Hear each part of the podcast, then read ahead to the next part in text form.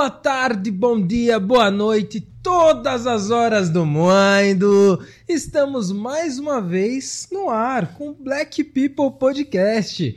Eu sou o Matheus Alencar, estou aqui com o Rodrigo Mumu. Ai, ai, ai, ai, ai, senhor Matheus. E aí, Rodrigão, como está? Estou feliz, rapaz. Tá feliz? Estou estonteante, rapaz.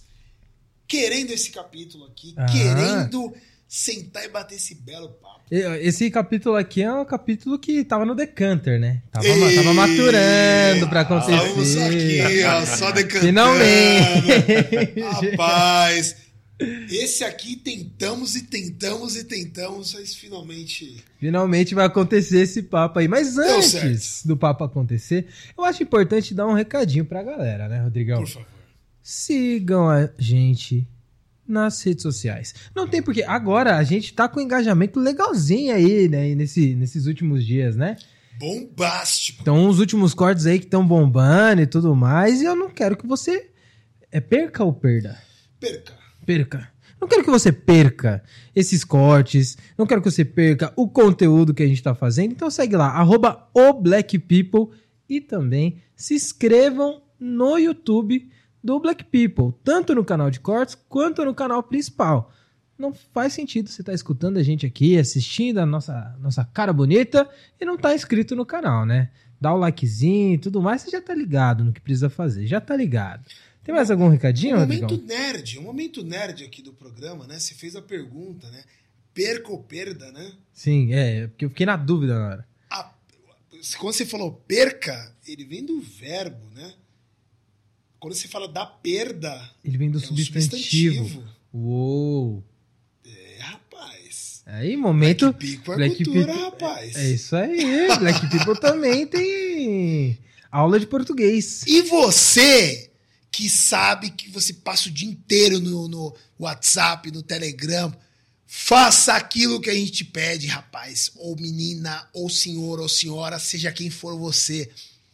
Inscreva-se no canal, como o Matheus falou, mas compartilhe o link dessa entrevista nos canais, em todos os grupos do WhatsApp, do, do Telegram. Vamos fazer chegar no nosso povo. Vamos fazer chegar nesse povo. Aquela famosa frase que o Rodrigão falava e faz um tempo que a gente não fala, né? Quem avisa, amigo é. Quem avisa, amigo é. Então vai ser você que vai querer ser o inimigo, né? E eu tô te avisando, porque sou teu amigo, sua amiga, seja lá qual for É a pessoa aí. que tá nos assistindo. Então, Matheus, eu vou te dar aquela honra, rapaz, aquela honra. Anuncie o nosso convidado. Ele, que é cantor, é compositor também. Ele participou da edição de 2019 do The Voice Brasil, entendeu? Ele também, também tem uma, é uma. A gente vai perguntar um, um pouquinho mais, entender como funciona. É, mas é o quintal de casa, é isso mesmo? Isso aí. Estamos com ele hoje, Luiz Celestino. Que Seja honra. muito bem-vindo. Tudo bem? Seja bem-vindo. Obrigado. Olha, aqui o negócio é sério, né? Já tivemos aula de alquimia e tivemos aula de gramática, velho. Eu mal cheguei, eu já pensei, falei, meu Deus do céu, será que eu tô à altura pra, pra responder alguma pergunta desses caras? Os caras os, os cara já chegou já com os temas lá no... Obrigado pelo convite. Ô, Tamo junto, é um prazer estar aqui. Deu certo. Eu espero que a gente se divirta e possa divertir esse povo que tá assistindo aí, né? Já começamos, a diversão já chegou. É isso. Começou quando começou a gravar. É, É, isso aí. Eu vou fazer uma pergunta já para começar para vocês. Eu, eu fiz essa provocação aí da, da língua portuguesa, né, meu? Cara, vocês gostam da nossa língua portuguesa? Cara? Vocês gostam do, do- É difícil? O que, que vocês... Eu gosto. Eu gosto muito porque, entre outras coisas, eu sou compositor, mas eu sempre, desde a escola, eu sempre gostei. Sempre me dei muito bem com, com- nas aulas de português. É, Vivo corrigindo minha esposa, minha mãe, elas ficam atacadíssimas comigo. Sério. Minha esposa fala assim: Ah, você entendeu o que eu quis dizer? Eu falo, não, mas você tem que. É, desse é assim, não- não- enfim. Então eu, eu, eu gosto muito. E confesso que não é fácil, é uma língua difícil, até quem, quem fala outras línguas, né, não é brasileiro, não fala português, é, acha a nossa língua muito difícil, porque tem muita coisa, tem muito detalhe, muita palavra, enfim. Mas eu gosto, eu gosto, gosto muito. Inclusive, até tem. É, é engraçado, né? você se prepara num nível tão avançado de dificuldade da língua portuguesa que quando você realmente vai estudar, por exemplo, o inglês, que na sua teoria ele é mais simples que, o, que o, a língua portuguesa, principalmente em, em conjugação de verbo, Bem mais enxuto, é né? bem mais enxuto, cara. A, a conjugação de verbo tem três variações, duas no máximo. É, e é automático que você já espera um monstro. Nem Aí é, e nem é. tanto. Quando na verdade a nossa é muito mais difícil. Exatamente. Quando você cara. entende a lógica daquele idioma, É. fica muito mais simples. Mas é doido pensar isso porque tem outros idiomas também, o mandarim, japonês, chinês, que é outra dinâmica, né? De pensamento, de como pensar a Sim, língua. Eu tava isso. conversando sobre isso esses dias. Na- A língua, se eu não me engano, se eu não me engano, o chinês tem algumas palavras que elas vão pelo sentido. E com aquela palavra você pode falar N coisas. Aham. Coisa que no português é um pouco mais difícil. Você teria que porque... especificar palavra por palavra. É, lá não tem a parada de conjugar Aham, o verbo. Não, é, é, é outra dinâmica. Então, é uma outra forma de pensar a língua, né? Então, é, Doideira. quando a gente vai estudar outro idioma, tem isso. Porque a gente conhece um idioma tão difícil que a gente espera que os outros idiomas se- sejam tão difíceis quanto, né? É verdade, cara. Agora entrando na nossa pauta do nosso queridíssimo.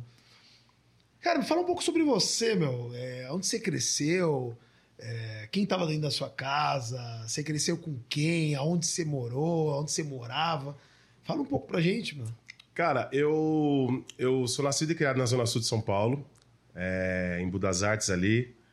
Ah, fui criado, eu sou o mais velho entre quatro irmãos, então eu sou filho de mãe solo, cada um dos irmãos, é, dos filhos, é de um pai. Mãe preta, solo, abandonada por todos os maridos, quer dizer, nunca teve um marido.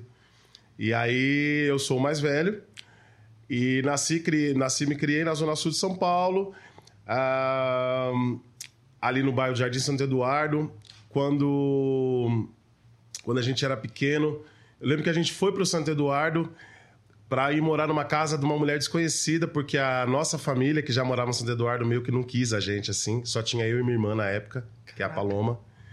E aí a nossa família, no meio que, quando minha mãe foi para lá, enfim, com a gente, a família não, não curtiu muito a ideia de colocar esse, mais esses agregados aí dentro de casa.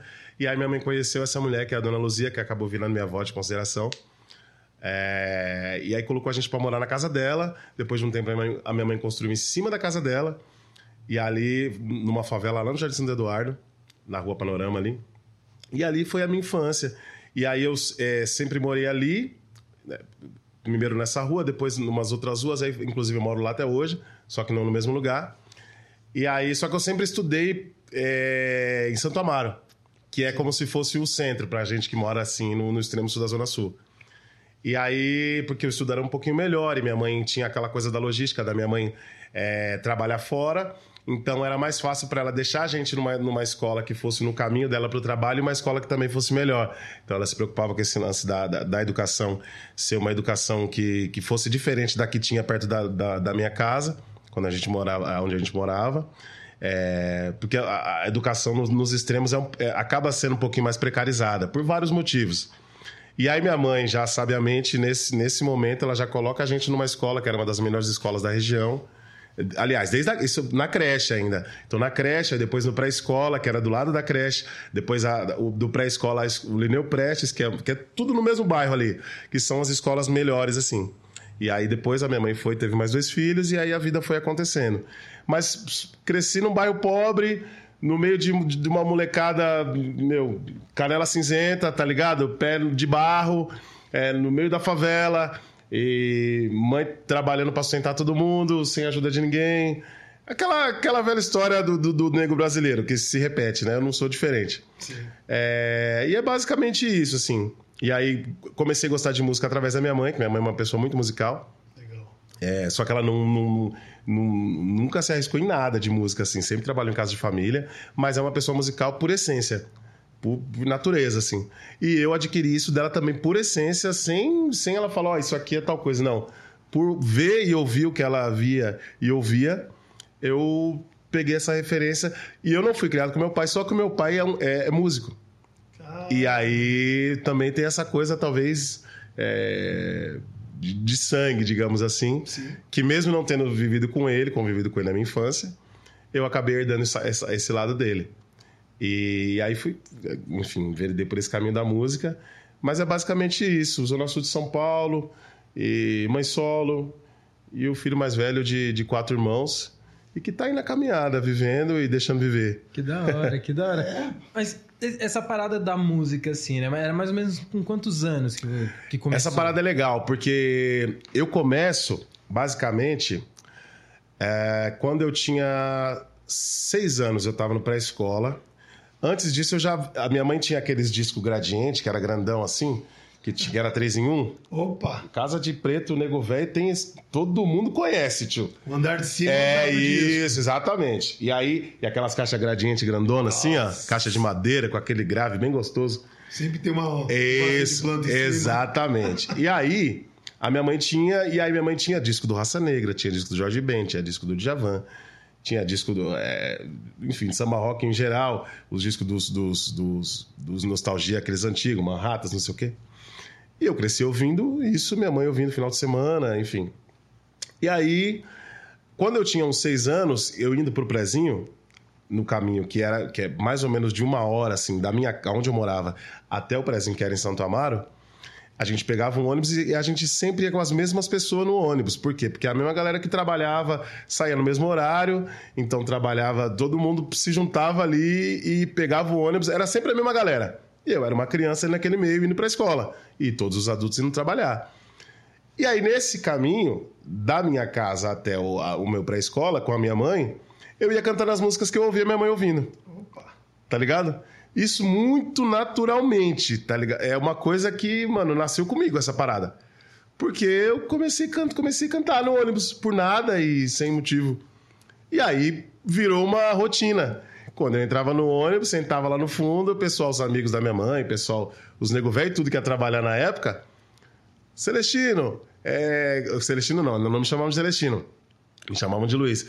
Ô Luiz, canta aquela lá, canta aquela lá do Raça Negra, canta aquela lá do Jorge Ben, canta aquela lá de não sei quem. E aí eu ia cantando. E aí ali, ali foi o meu começo. E aí foi, foi indo, foi indo. Eu fui crescendo, fui crescendo dentro desse ambiente, de, de cantar música, ouvir, pegar sempre muito rápido de ouvido. Sempre, isso aí foi sempre muito. Isso pra mim foi muito natural, assim. Ouvir a música uma, duas vezes, mano, eu já pegava. E sempre ouvindo esse tipo de música. Samba, samba rock, MPB. Então eu cresci nesse ambiente. E música preta. Porque to- todos esses elementos gira tudo dentro do mesmo bojo, que é a música preta, que é o que minha mãe ouvia. E minha mãe é uma mulher preta, andava com gente preta, festa no fundo de quintal, era gente preta. Então é a cultura preta. Eu fui inserido nisso muito naturalmente. Então eu comecei a cantar esse tipo de música também muito naturalmente. Então a minha vida inicia musicalmente aí. Aí depois vai acontecer várias coisas. Aí na adolescência monta grupo de rap, com, com os amigos, que, que, era, que era um movimento que estava crescendo naquele momento ali na periferia, né? Que era o comecinho dos anos. Finalzinho dos anos 90, né? Finalzinho dos anos 90. Aí o rap tava em alta, né? Aquela coisa, de- tinha hip hop na veia, vários eventos grandes de rap, que, que era diferente. Não era uma época que tinha internet. E os caras já faziam um movimento bem forte nessa época. O primeiro show de rap que eu fui foi no Projeto Radial. Nossa. Sabotagem. Sabotagem abrindo o show do, do RZO. Nossa senhora! Meu Deus. Nossa. Eu morava no extremo sul da Zona Sul, Atravessou a cidade. Projeto Radial, né? Sim. Atravessei a cidade e, enfim. E aí foi, foi- a gente começou ali e tal, ia pra assistir os caras que eram referências pra gente. A gente era adolescente, e aí a gente começou no show de rap. Falou, mano, vamos montar um grupo de rap também. Isso na adolescência, eu devia ter uns 13 pra 14. Então, nessa época, você já escrevia alguma Não. coisa e tudo mais? Ou... Fui começar a escrever muito depois. Muito depois. No- na parte do rap, com esses meus amigos, eu fazia as partes dos refrões das músicas. Eu sempre fui pro lado melódico da coisa. Sempre. Legal. Porque, não sei, era uma coisa. é, Eu fui levado pra isso aí. E aí os caras faziam as letras tal, cantavam rap, só que eu não tinha essa coisa de cantar o rap. Eu sempre pensei na parte melódica, na parte harmônica. E aí fui, comecei, aí fizemos esse grupo de rap chamado Infantaria Zona Sul. Eu, meu mano Eliel, que é o vulgo dele é WE, inclusive já mandar um salve pros caras, Dogão, Deco, Pancho e DJ. DJ Nando, diz Nando. Meu, a gente era uma molecadinha que resolveu fazer rap. O Nando tinha as picape dele já, tá ligado? E aí começamos a fazer, começamos a fazer ali e tal, mas nada, despretensiosamente. Mas chegou a se apresentar? Uma vez, uma vez, que foi a primeira vez, que foi na época do showmício, lembra que tinha showmício? Foi showmício rolando e tal, e, a- e a- eu não lembro quem que ia se apresentar, mano. Era tipo assim, era o evento da quebrada, né? Você lembra dessa parada? Mano, parava tudo pro, que que os grupos iam, era só grupo grande que ia, geralmente os grupos de samba, catinguelê, é, só pra contrariar, cansei de ver esses caras no show. E aí, no intervalo de uma banda pra outra, o palco lá, e a gente chegou no cara, mano, deixa a gente cantar uma música, enchemos o saco do cara, mano. O cara deixar a gente cantar uma música. E aí, enchemos o saco, aí o cara, ah, sobe lá, vai. Aí cantamos uma música, demos CD pro cara, né? Porque era CD ainda. O cara colocou lá, cantamos uma música e aí foi, tipo, eu tremendo pra caramba, acho que erramos a música e tal. Mas, tipo assim, é molecada. Não tinha o compromisso do, do, do estudo que nem é hoje. Os moleques do rap hoje tá voando, pô. É outra fita, é outro bagulho. Mas eu nem sonhava em escrever. O cara que descobriu que eu cantava assim, que, tipo assim, mano, você precisa ir por um caminho assim, foi um cara chamado Fuzil. Que ele é poeta lá na quebrada. Mas foi nessa época mesmo? Nessa época, ele falou assim: ô... aí nessa época eu tinha um vulgo que era Royal, por causa do bocão da Royal. Lembra do bocão da Royal, da gelatina? E aí os caras me deu esse apelido. Aí, Royal, Royal, não sei o que, então, era o Royal. E aí, aí o Fuzil falou: Royal, mano, mano, seu bagulho não é o rap, mano. Você tem que cantar MPB, mano. Só que eu já fazia o refrão da música, era legal. Só que assim, ele viu um potencial em mim que eu não via, que tava pra além do rap. Mano, puta, eu não vou Você lembrar. lembra de alguma, alguma música dessa época? Que eu cantava, peraí, deixa eu, deixa eu lembrar, mano. Será que eu. Enquanto você lembra, Eu não vou lembrar. tem uma coisa muito importante que a gente faz aqui? É. porque boas conversas, elas começam a partir de um belo de um vinho, né, mano? Ah, não é não. Você que tá em casa, você tá esperando esse momento, que eu sei disso. Eu sei. O Você pessoal vai abrir o vinho em casa. Fa- O pessoal tem que brindar junto com a gente. Então, já pega a tua taça, já pega teu vinho, porque nesse momento. A gente vai fazer aquela famosa Ah, que maravilha. degustação. Meu Deus do céu, os caras aqui são muito bravos. aqui, aqui, é aqui é água filtradíssima, né? que isso, meu Deus do céu. Bom Hoje- demais. eu sempre eu, eu passo o final de semana sempre esperando, eu, eu sonho. Eu sonho toda vez.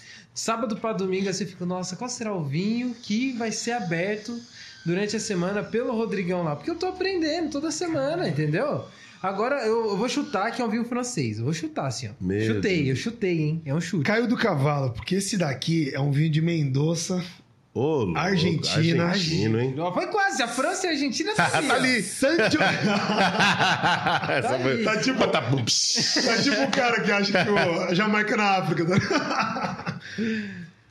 A uva Sangiovese com Cabernet. Nossa senhora, meu Deus Ah. do céu. 13%. Mamãe do céu. Rapaz, 2020. Rapaz. Nojento. Ah, rapaz, a gente tá aí, né? Caraca. Estamos aí pra isso, né? E você Essa- lembra de algum refrãozinho, cara, que você... Cara, eu não vou lembrar, tem muito tempo. Tem... E como a gente não, não levava muito a sério, Ah, então eu não, eu não vou lembrar. Não vou lembrar. Mas eu fiquei curioso pra saber por que, que vocês não deram continuidade. Porque é o seguinte, na época, é, tinha essa coisa do. de vários grupos acontecendo ali. E a gente fez porque tinha vários grupos acontecendo.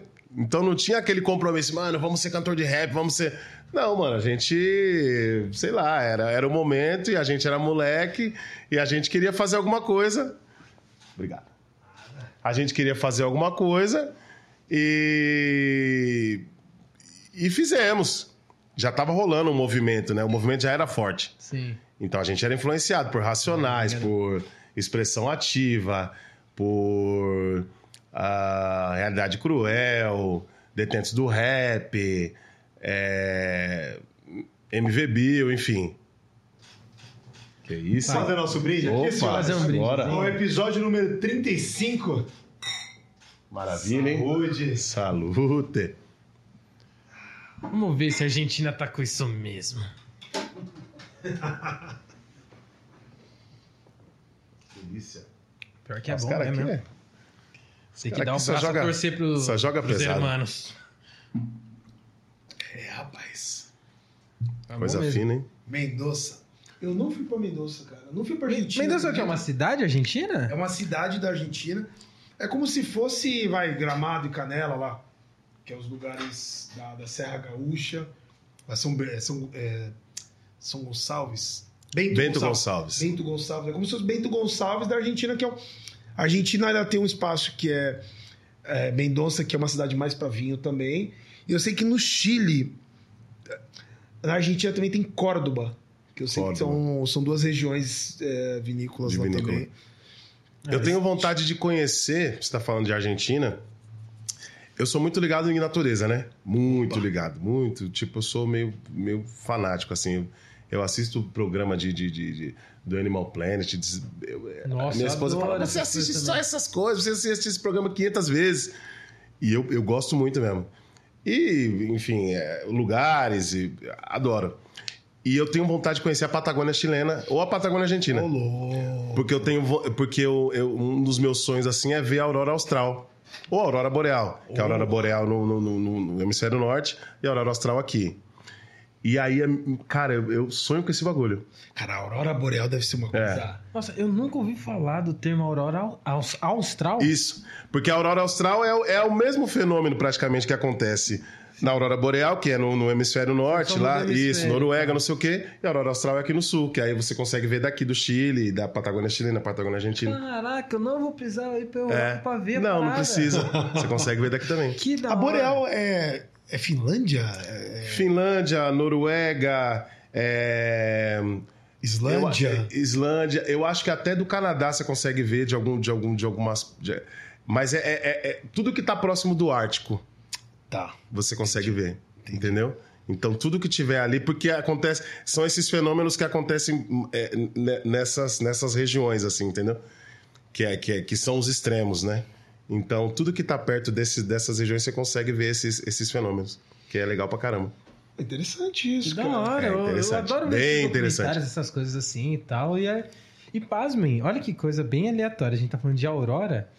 Eu. Se você falar do vinho Aurora, é, uma, é uma coisa que não tem absolutamente nada a ver também, mas é porque surgiu o assunto. Aurora é o nome que eu quero dar pra uma das minhas possíveis filhas. Ó, que legal. Ô, louco. Mas já? Não, ninguém disse agora. Eu não, Ô, ninguém falou sobre tempo. Teve um episódio que ele quase pediu em casamento, ó. Ô, Ele quase pediu a Luana, né? Aham. Que ele quase isso? pediu a Luana em casamento.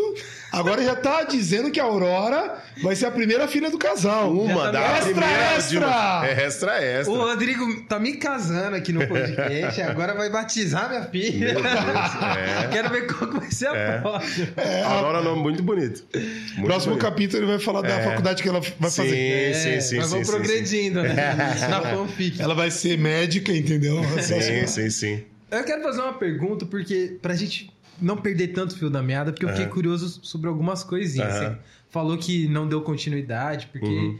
meio que não era pra ser Sim, naquele sim, momento sim. ali. Só que teve um cara que já teve uma visão de você ir pra outros caminhos dentro da música. Você escutou ele? Foi Então, naquele nesse momento, eu era adolescente, eu era adolescente, e aí o Fuzil falou isso pra mim. Inclusive, o Fuzil é um amigão, mano.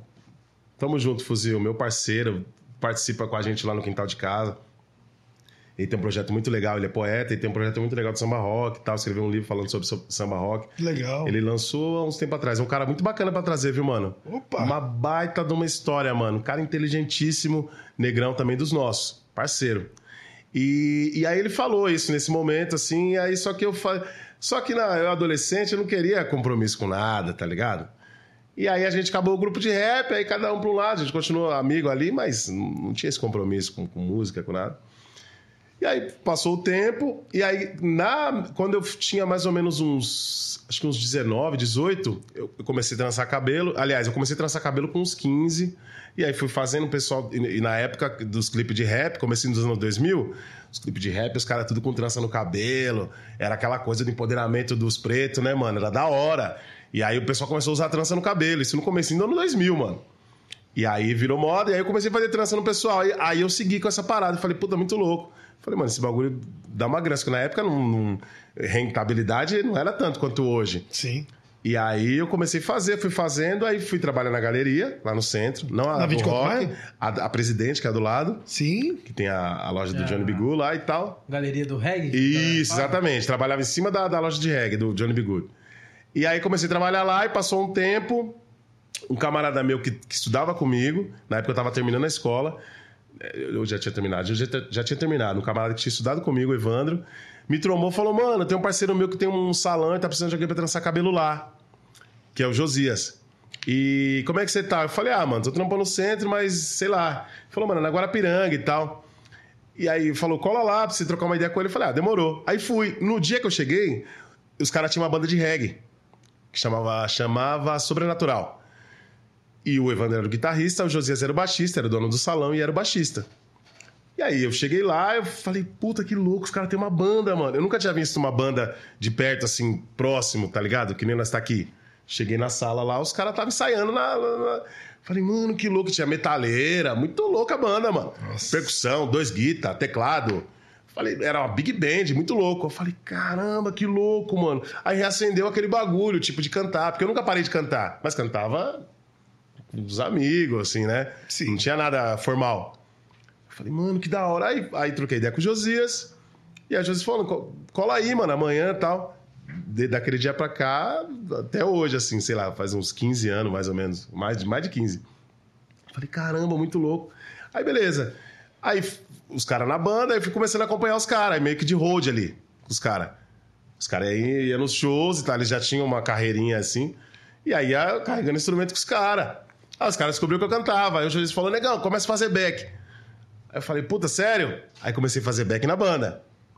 Aí foi quando eu conheci o Mano Brown. Porque ele já era. Ele, não, na época ele não era padrinho da banda ainda. Ele já conhecia o Josias, cortava o cabelo com o Josias. E aí ele curtia o som e tal, só que ainda não tinha nada formalizado ali com, com a banda, ele e a banda. E aí ele também descobriu que eu cantava, aí conheci ele, fiz uma amizade da hora, ele tá sempre no salão, desde aquela época, tá sempre lá. E aí tal, e vai indo. Aí a banda, o vocalista saiu da banda. Só que o vocalista saiu da banda uma semana antes de fazer o show no Circo Voador.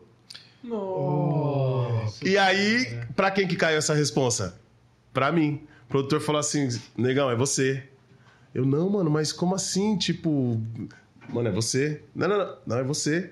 O vocalista saiu. E aí eu entrei na banda. uma- meu primeiro show com banda foi no Circo Voador. Só isso, né? Só isso. Só no Tá ligado? simulador.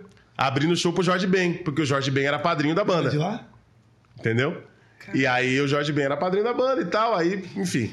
Aí fizemos o show. E esse show tem uma, tem uma, uma curiosidade que é, que é interessante. Eu era barriga verde total, não manjava nada, mano. Eu era tipo do backstage ali, comecei a fazer back. Da noite pro dia eu tropecei e caí no palco.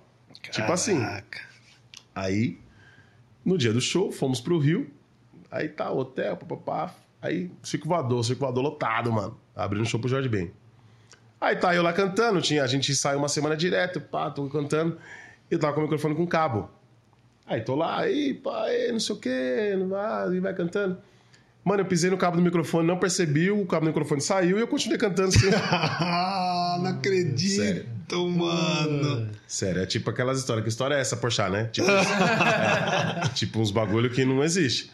Aí, eu, aí, depois de um tempo, aí eu vi... Eu acho que... Eu não lembro se eu vi uma mina ou se os caras... do Tipo assim, mano... Eu, você entendeu o cabo. Aí o cara veio, pegou, colocou o cabo e eu continuei cantando. Isso não foi a melhor, a pior parte. Cantando, o pessoal curtiu o show. Quando o Jorge Ben foi subir, ele subiu e pediu pra gente voltar. Ai, ai. Só que eu fiquei em choque, mano. Eu travei. Travei, mano. Eu falei, putz, mano, mas como assim cantar com o Jorge Ben, mano? Como, putz, não. é, eu tra- não consegui sair do lugar, velho. Resumindo, o outro mano que entrou junto comigo, que é o Devas, que é produtor hoje, subiu no palco, cantou lá, fez um embromete com o Jorge Ben e eu não subi no palco, não cantei com ele. Tá zoando, Eu velho. tô zoando. Era pra você ter cantado com o Isso, Jorge. nesse momento. Depois rolou, oportunidade e tal. Só que esse meu primeiro momento ali, eu. Tipo, sabe, o mundo parou, mas sei lá. Nem, paquei. Tipo, travei, travei, não consegui. Vai lá, vai lá, vai lá. Não, não, não vou. Enfim. Aí rolou esse show, aí, aí beleza. Aí passou mais, eu acho que umas duas semanas, altas horas rolou. Jorge Ben levou a gente pra altas horas. Eita.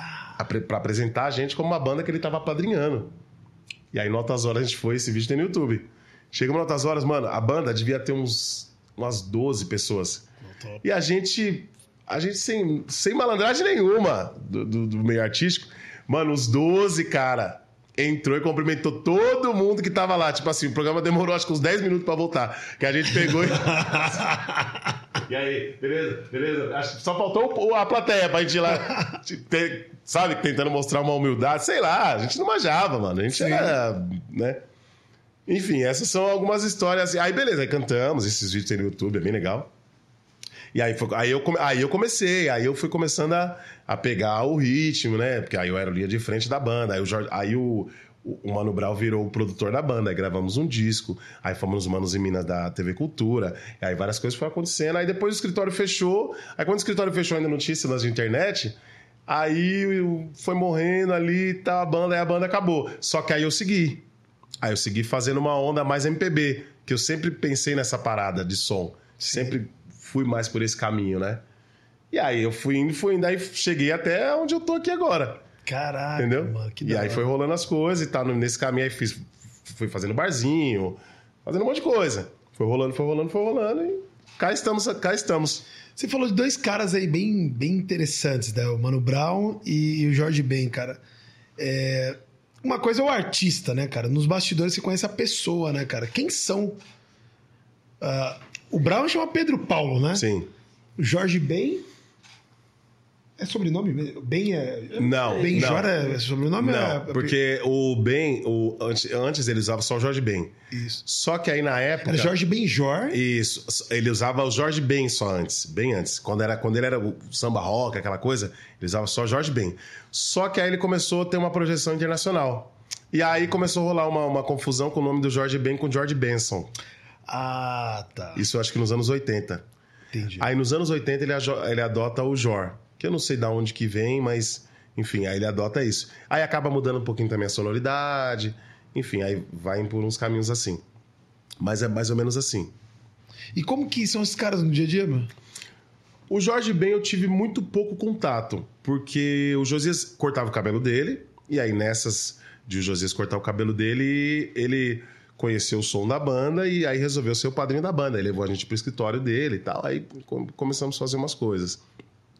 Então eu tive muito pouco contato com ele, porque geralmente quando eu o encontrava, ou era algum bastidor de show que a gente ia ver ele, ou alguma coisa que ele ia participar com a gente, que era difícil, ou quando o Josias ia cortar o cabelo dele, que era no, no, no Hilton aqui.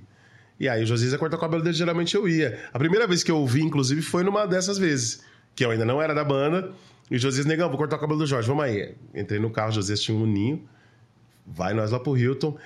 E eu cresci com, mano, o Jorge Ben é uma das ma- maiores referências assim que eu tenho, porque minha mãe ouvia Jorge Ben, eu ouço Jorge Ben desde que eu sou moleque. Sim. E aí a primeira vez que eu o encontrei, eu falei, caramba, mano, eu, ele e o Josias no quarto de hotel, mano. Imagina, o seu ídolo assim. Pensa numa pessoa que você, que você pira, mano, sei lá, qualquer pessoa. E aí, aí sentamos ali, aí ele, o Josias cortando o cabelo dele, e aí a gente dialogando e tal. Aí eu, aí eu comecei a perguntar sobre as músicas pra ele, ele super gente boa falando sobre as histórias das músicas e tal. Falei, puta, esse cara é genial, mano. Aí eu gostei mais ainda do cara e tal. E aí, enfim. E aí rolou esse, durante esse tempo, aí o escritório fechou, aí, aí, ele, aí a gente saiu do escritório, e aí a banda acabou depois de um tempo, a gente continuou, eu continuei sozinho. E o Brown? E o Brau. Ah, o Brau tá no, tá no salão quase toda semana, né? Eu trabalho com o Josias, né? Que, que eu falei. Já tem quase 20 anos. E o Brau tá lá sempre. Então, mano, é um cara, tipo. Um ser humano assim, mano, que você desacredita, tá ligado? Quem, quem tem essa, essa, essa, essa conectividade, que, que consegue encontrar com ele assim num dia comum, mano, o cara é super do bem, o cara risonho pra caramba, tá ligado? Brincalhão pra caramba, e troca uma ideia, e, e aí a gente e fala de política, e fala do Santos, e fala, e fala sobre qualquer coisa, mano. Pessoa é uma pessoa comum. E aí tem o. Isso. é- é- e aí tem os desdobramentos artísticos que às vezes. Que, que é o artista, que é aquela coisa do rap, que, que foi criada ali nos anos 90. é, da coisa da periferia, que é o cara, né, mano? Tipo, que é, que é a voz da periferia, e que muita gente acha que tem que ser uma pessoa raivosa.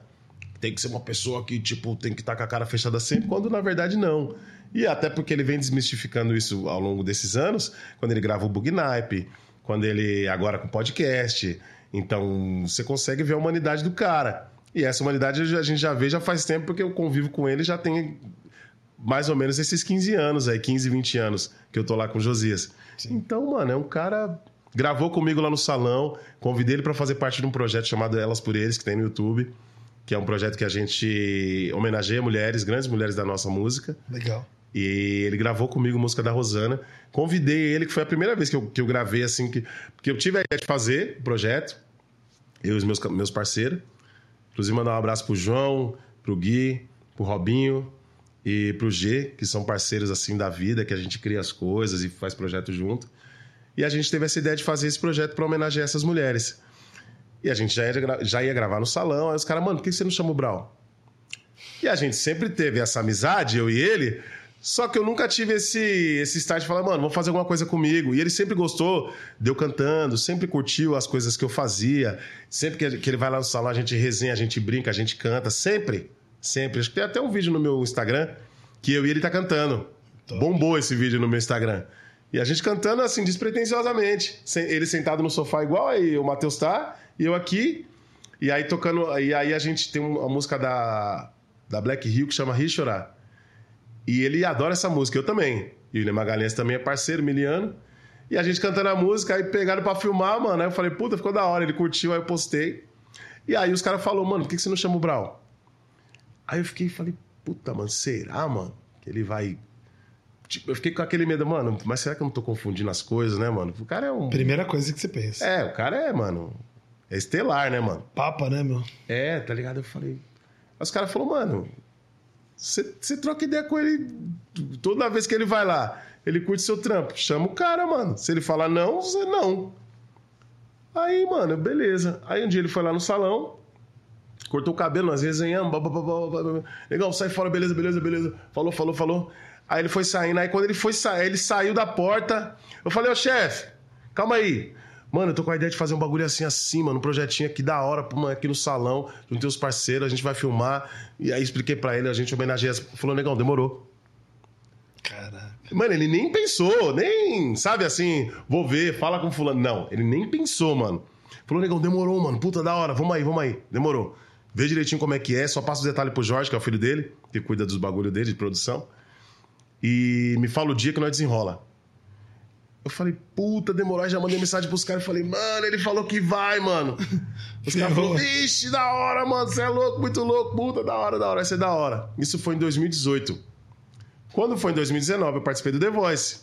E a gente já tinha gravado em 2018. Só que antes de chegar no The Voice, Aí beleza, aí marquei com aí falei com ele, falei, mano, que música que você quer cantar? Aí ele também, na hora que eu perguntei, ele falou, mano, tem uma música da Rosana muito louca. Expliquei pra ele qual era do projeto, que era pra homenagear as mulheres. Expliquei pra ele, ele, mano, tem uma música da Rosana muito louca, de 80 e bolinha e tal. Aí eu falei, puta, demorou, qual que é? Aí ele falou, putz, fica um pouco mais. Eu falei, manda a hora. Aí fui ouvir, eu falei, nossa, muito louca. Eu falei, caramba. E aí a ideia era, era ele cantar mesmo, que foi o que ele fez. Não era tipo fazer rap. Então ia mostrar uma outra vertente, o bagulho ia ter um outro impacto, ia Nossa. ser ainda mais significativo. para mim e pra todo mundo que fosse assistir. Tanto que o vídeo só cresce organicamente no YouTube, porque nunca ninguém viu o Brau cantando daquele jeito. Aí beleza, aí, aí fui, marquei ensaio, papapá, não sei o que. Aí no dia, ele me ligou de manhã e falou: Negão, e aí, mano, tudo certo, tudo certo? Falou: Negão, vai ter que ser rapidão, mano, que eu vou ter que passar, que eu tô indo pro Rio. Só vou passar, gravar e já vou pro Rio, beleza? falei, mano, demorou. Aí tá bom. Mano, eu juntei uma equipe, mano, os parceiros de, de áudio, de vídeo. Mano, nós fizemos o salão, mano, deve ser um pouquinho maior que isso aqui. Mano, metemos câmera, metemos iluminação, uma pá de ba... uma baita de uma estrutura, mano. Top. Quando ele chegou, mano, acho que ele pensou. Eu acredito, né? Ele deve ter pensado, mano, os caras vão gravar um bagulho, vai ser legal. Mano, chegou, viu a estrutura do bagulho, pai. Não, cheguei tipo, mano, produtora. Grandão. Hum, é. Que eu falei, mano, é a oportunidade que eu tenho.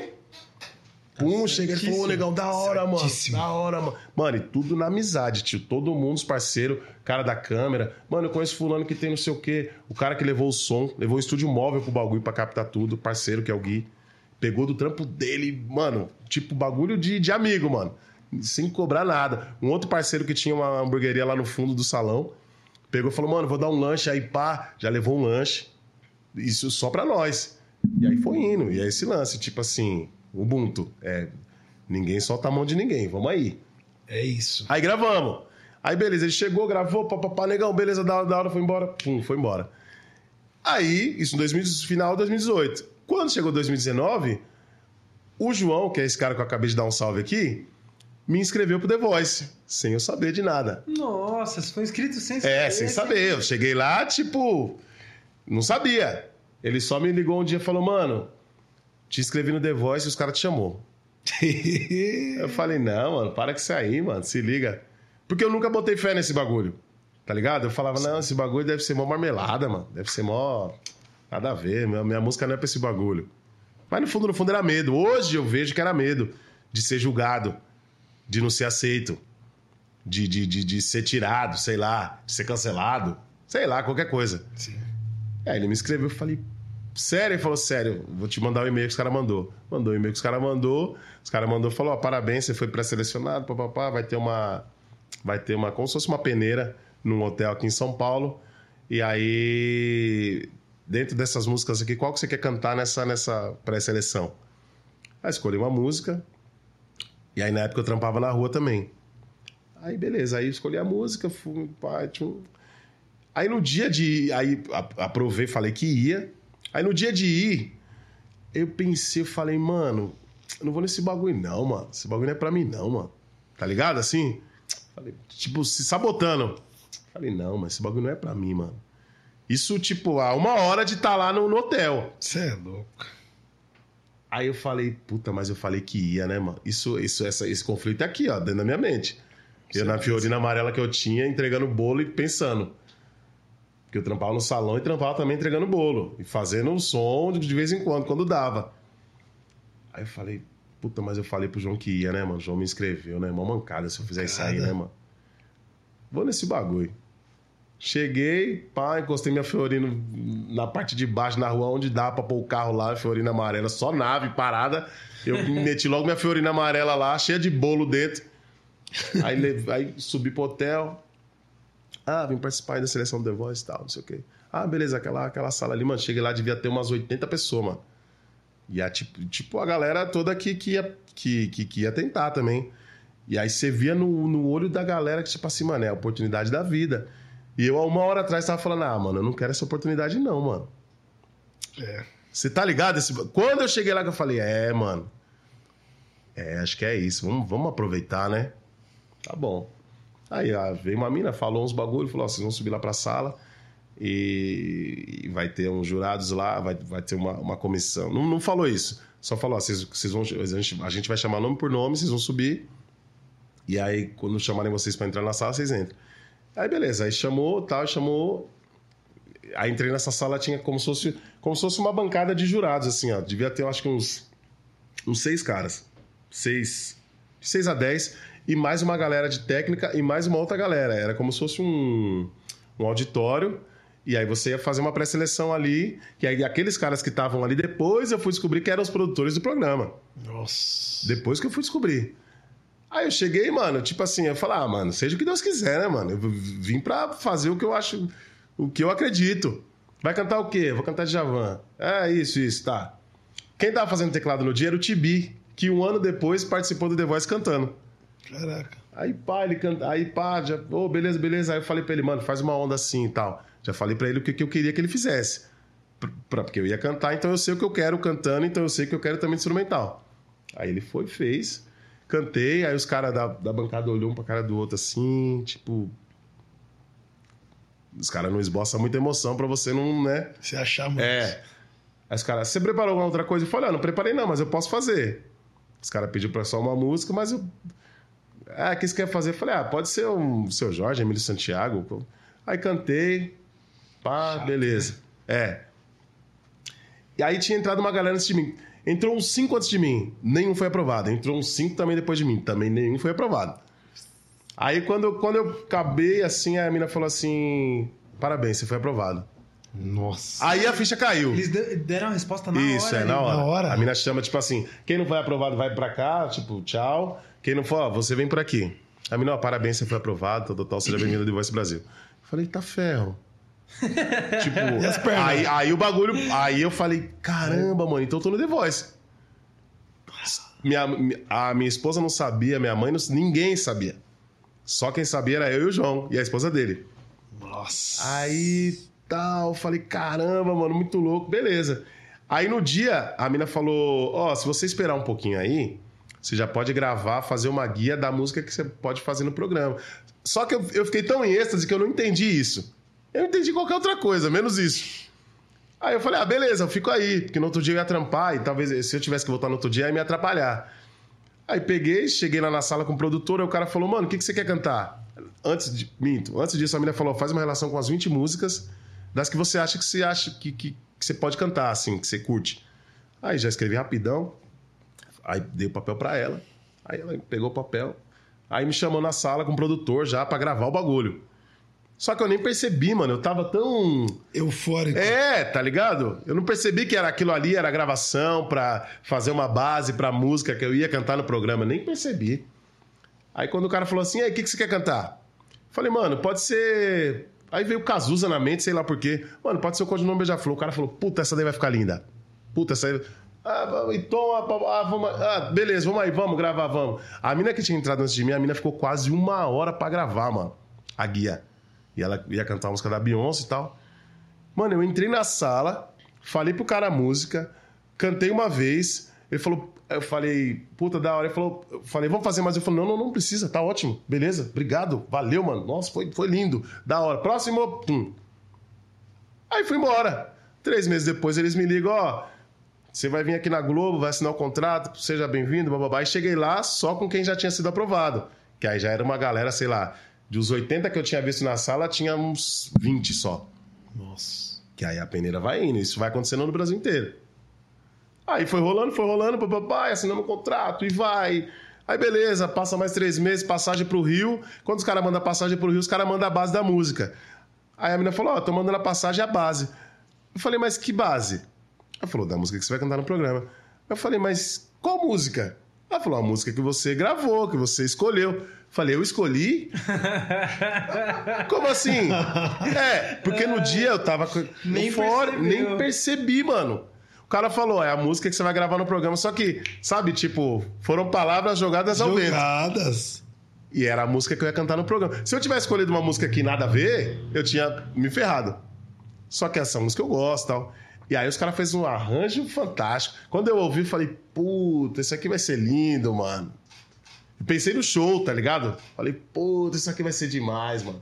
Aí mandei mensagem pro produtor, falei, mano, que é o André Vasconcelos. Falei, mano, obrigado, mano, que arranjo fantástico. Lindo, lindo. Aí eu ouvi e falei, nossa, mano. Aí comecei a ensaiar isso há uma semana antes de subir no palco, tá? Nossa. Só uma semana você tem. Não tem mais nada que isso. Aí chega o dia, passagem, pá, Congonhas, Rio. Chega lá no hotel, encontra todo mundo aquela festa. No outro dia, aí Projac, pai. Segue o baile. Chegam num dia, ensaia, no outro dia, sobe no palco. Virou a cadeira, beleza. Se não virou, tchau, volta pra São Paulo e segue o baile. E foi o que aconteceu. E aí, no outro dia, pã, 30 segundos que eu comecei a cantar, 30 segundos, a Ivete, pau. Foi onde mudou minha vida, mano. Nossa. Aí essa. é- Aquela virada em 30 segundos me trouxe aqui, mano. Simplesmente assim. E tudo que eu tenho feito desde então. Porque aí me projetou, tá ligado? Que aí a pessoa sabe, meu cabelo, que você falou no começo. Aquele cabelo, aquele estilo, a cara, né? A cara, é, caricato, o sorriso. Aí me projetou, me, me, me jogou pro mundão. Isso no finalzinho de 2019. Aí, beleza, saí do programa. Quando saí do programa, aí já aí show pra caramba, vai acontecendo, vai acontecendo, blá, blá, blá, 2019. No dia que eu saí do programa, no outro dia eu soltei o vídeo com o Brau. Ah, você se tava. Nossa, Não, não tava na rua ainda. Exatamente. Não, não tava. Caramba, eu Não Ligeiro. tava. Não eu tava. Eu soltei a no outro eu dia. achei que já tava na rua. Não, não já. tava. Foi gravado, mas ficou. Foi gravado em 2018, finalzinho de 2018. Quando foi em agosto de 2019, eu, na verdade, eu saí em setembro, mas o vídeo já tava pronto. Em setembro, no outro dia, eu só entrei em contato com a produtora e falei, ó, tem um trampo pra soltar e tal, não sei o quê. Ela, ah, você que sabe, porque tem um contrato. blá, blá. Eu falei, mano, não quero saber de contrato, nada. Se, se não fosse, se for fazer alguma coisa, vai fazer com contrato ou sem contrato depois. Se eu for interessante pra, pra gravadora, os caras vão querer gravar e já era. Eu soltei, não deu outra, pai. Aí já era, o bagulho. Pum. Porque aí viralizou, porque é um lance que o Brau cantando música romântica, não tá cantando rap, o cara que tava no The Voice, e os dois é do Capão, e vai, e vai, e junta tudo isso aí, mano. E aí rolou. E aí me trouxe aqui, mano. E aí de lá pra cá eu vim fazendo as coisas no YouTube. Só no Facebook deu mais de 5 milhões de views. Caralho, Só só no Facebook, isso. é. E no, e no, no YouTube deve estar com quase 300. Orgânico, 300 mil. Caraca, velho. É. Caramba. E E ele não postou, tá? Ele Não. não postou. Ele não postou. Não postou, às vezes, que as- por causa da. Enfim, do escritório e tal, esses bagulho, ele não postou. Imagina se ele tivesse postado. Você é louco, mano. Ia ter projetado ainda mais. Exatamente. Caraca, eu, eu não vi esse vídeo, eu tô com muita É, vontade É, de ver. saindo agora. daqui. Fico com muita vontade de ver. Agora, mano, me fala uma coisa, como que é o bastidor disso, né? Igual você falou. Ah, eu nem acreditava no, no programa em si e tal. E a visão que a maioria das pessoas tem. Sim. Ah, todo mundo que tá ali, 80% já é convidado, já é garantido e tal. É, como que é o bastidor ali de, por exemplo, você entrou no Projac? Tipo, quanto tempo demora até você estar no palco, assim? Cara, o profissionalismo dos caras é um bagulho absurdo, mano.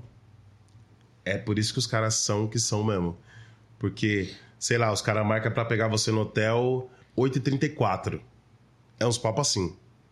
Mano, 8h34 a van, a van encosta assim, tchum, para.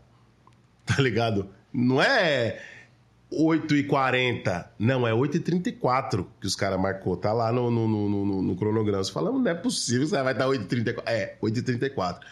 E aí, isso, isso antes de você entrar lá.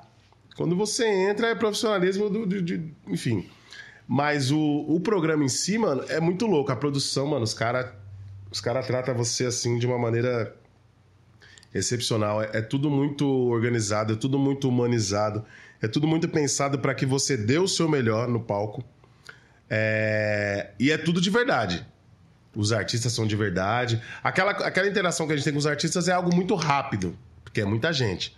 Que tem a parte do programa que vai ter o duelo entre as, as, as, as pessoas dentro da equipe.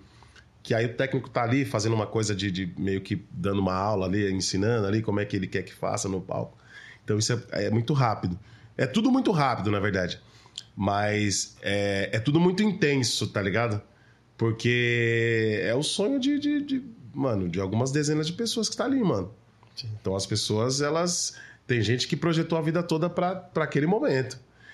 E aí, por projetar a vida toda pra aquele momento e a emoção às vezes tomar conta, a pessoa não consegue dar o melhor. Por exemplo, isso eu vi acontecer lá. Pessoas assim que, mano, eu via cantando no hotel e falava, mano do céu, você é doido, da onde saiu, velho? Tipo, cantar muito. Chegar no palco não consegue, Caramba. tá ligado? Vi várias pessoas assim, várias. Eu vi pessoas. Aí, aí tem outra questão que, a, sei lá, tem pessoas que vai cantar, que, que canta e, tipo, mano, na última nota o técnico vira. Imagina. Isso aí deve dar um Não, aperto deve- no coração. Não, da metade da música pra frente, se ninguém virou, mano, mano, curte o show, mano, aproveita. Tá ligado? Porque. Imagina, porque da metade da música pra frente vai chegando no final e você fala, ah, mano, não vai virar. Tem uma mina que é amiga que eu fiz uma amizade com ela, que é a. A Maiara. Maiara que participou. Mano, ela canta lindamente, canta muito. É lá de Campinas canta muito. E ela cantou Dindi do Tom Jobim no- na- nas audições das cegas. Mano, que classe, mano. Nossa. Toda vez que eu vejo, eu me emociono. Porque, mano, é coisa linda, coisa linda. E ela é professora de canto e tal. Mano, os caras virou, os quatro viraram no finalzinho da música. Nossa, tortura, velho. Assim, sei Maldade lá, real. com, com 10 segundos, os quatro virou, assim, virou um, virou outro, virou outro, virou outro, e ela ficou no time da Ivete também, comigo. Caraca. E aí, e ela cantou, mano, cantou bossa nova. Geralmente, pra, quando vira assim de cara, ou tá cantando as- lá nas alturas, cantando pop internacional, cantando não sei o quê. Mano, ela cantou música brasileira e o arranjo, eu acho que do Torquato também fantástico. Arranjo de classe mesmo, aquela coisa, sabe, de gala mesmo. Eu falei, mano do céu, que maravilha. Só que vira no finalzinho. Então tem, tem todos esses elementos que faz o, o programa ser o que é. Mas o que eu posso garantir é que é tudo de verdade. Nem sempre quem cantou mais ganha, Não, né? nem sempre. É, na tua edição, você apostou em quem? Obviamente em você. Depois que eu saí. Porque quando eu saí também teve uma questão, né? Que foi o primeiro dia da- das, da- do- das batalhas ao vivo. E eu batalhei com o William Kessler, que é um amigão também. Um amigaço, assim, que, lá de Goiás, se eu não me engano. E muita gente não gostou do resultado. Muita gente. Sim, teve uma, eu vi, teve uma Deu uma repercussão da galera. baita de uma repercussão. Da galera apertar Lógico. Ivete, de como assim? É. Mas é do jogo. Tá ligado? Eu não julgo nem ela, nem ele, nem o programa, porque é do jogo, mano. E era ao vivo o bagulho. Era ao vivo. E aí, naquele momento, putz, ah, podia ter continuado, não podia. Ah, beleza, mas acabou, acabou. No outro dia eu lancei o vídeo, cobrar e, e foi, mano. A vida seguiu. E, se- segue o baile. Mas. O Tony era uma das pessoas que eu. Eu, eu imaginei que ia pra final eu acreditei que ele fosse ganhar, e que ganhou. Mas quem eu achei que pudesse ganhar também foi o William, que ganhou de mim na, na, na batalha, que ela levou ele pra final, a Ivete levou ele pra final. Eu saí nas, na- nas quartas de final, e aí na, na semi ele passou, ela levou ele pra final. Mas o Tony era quase uma unanimidade, assim. O Tony Gordon, né, que ganhou essa edição. Sim. E aí. E, e foi, um- foi, uma, foi uma decisão assim que, que o público gostou muito. Tanto que depois do Tony, os caras pegaram e fizeram o The Voice mais. Porque o Tony já é um pouquinho mais velho, e ele ganhou esse The Voice. Aí os caras viram, falou, mano, tem um negócio aqui. Aí os caras foi lançou o The Voice mais. Que marqueteiro é fogo, né? É, você tá ligado, né? Hoje em dia tem Que três? The Voice, né? Tem o É, The Voice isso, Kids, o The. Voice e o The Voice Exatamente. Então, Entendeu? Então, mas ele era um cara que eu já. E ele também foi interessante porque quando eu cheguei lá eu não conhecia ele. E automaticamente quando eu cheguei, mano, ele meio que me abraçou, mano. Tipo assim, negão, vem por aqui. Tipo, fez uma amizade assim, mano, de graça e por nada. Só que eu não depois que eu fui saber que ele era o Tony Gordon, da família Gordon e tal, ele já tinha uma carreira. Só que ele pegou e fez, mano, e aí, da hora, pô, da hora, prazer, não sei o quê, e me abraçou, assim. E aí, de lá pra cá, a gente construiu uma amizade fantástica, mano. Sim. Quando eu saí do programa, depois que ele ter dele ter ganhado, eu fiz um show de lançamento de turnê, digamos assim. E eu chamei ele pra participar, mano. Ele tinha acabado de ganhar o programa, mano. Ele tava hypadaço. Mano, ele falou, mano, vamos aí. Ele foi no ensaio, que foi lá no, no, no- estúdio na Zona Sul. Tinha acabado de ganhar o programa. Ele, mano, tinha um milhão de coisa pra fazer.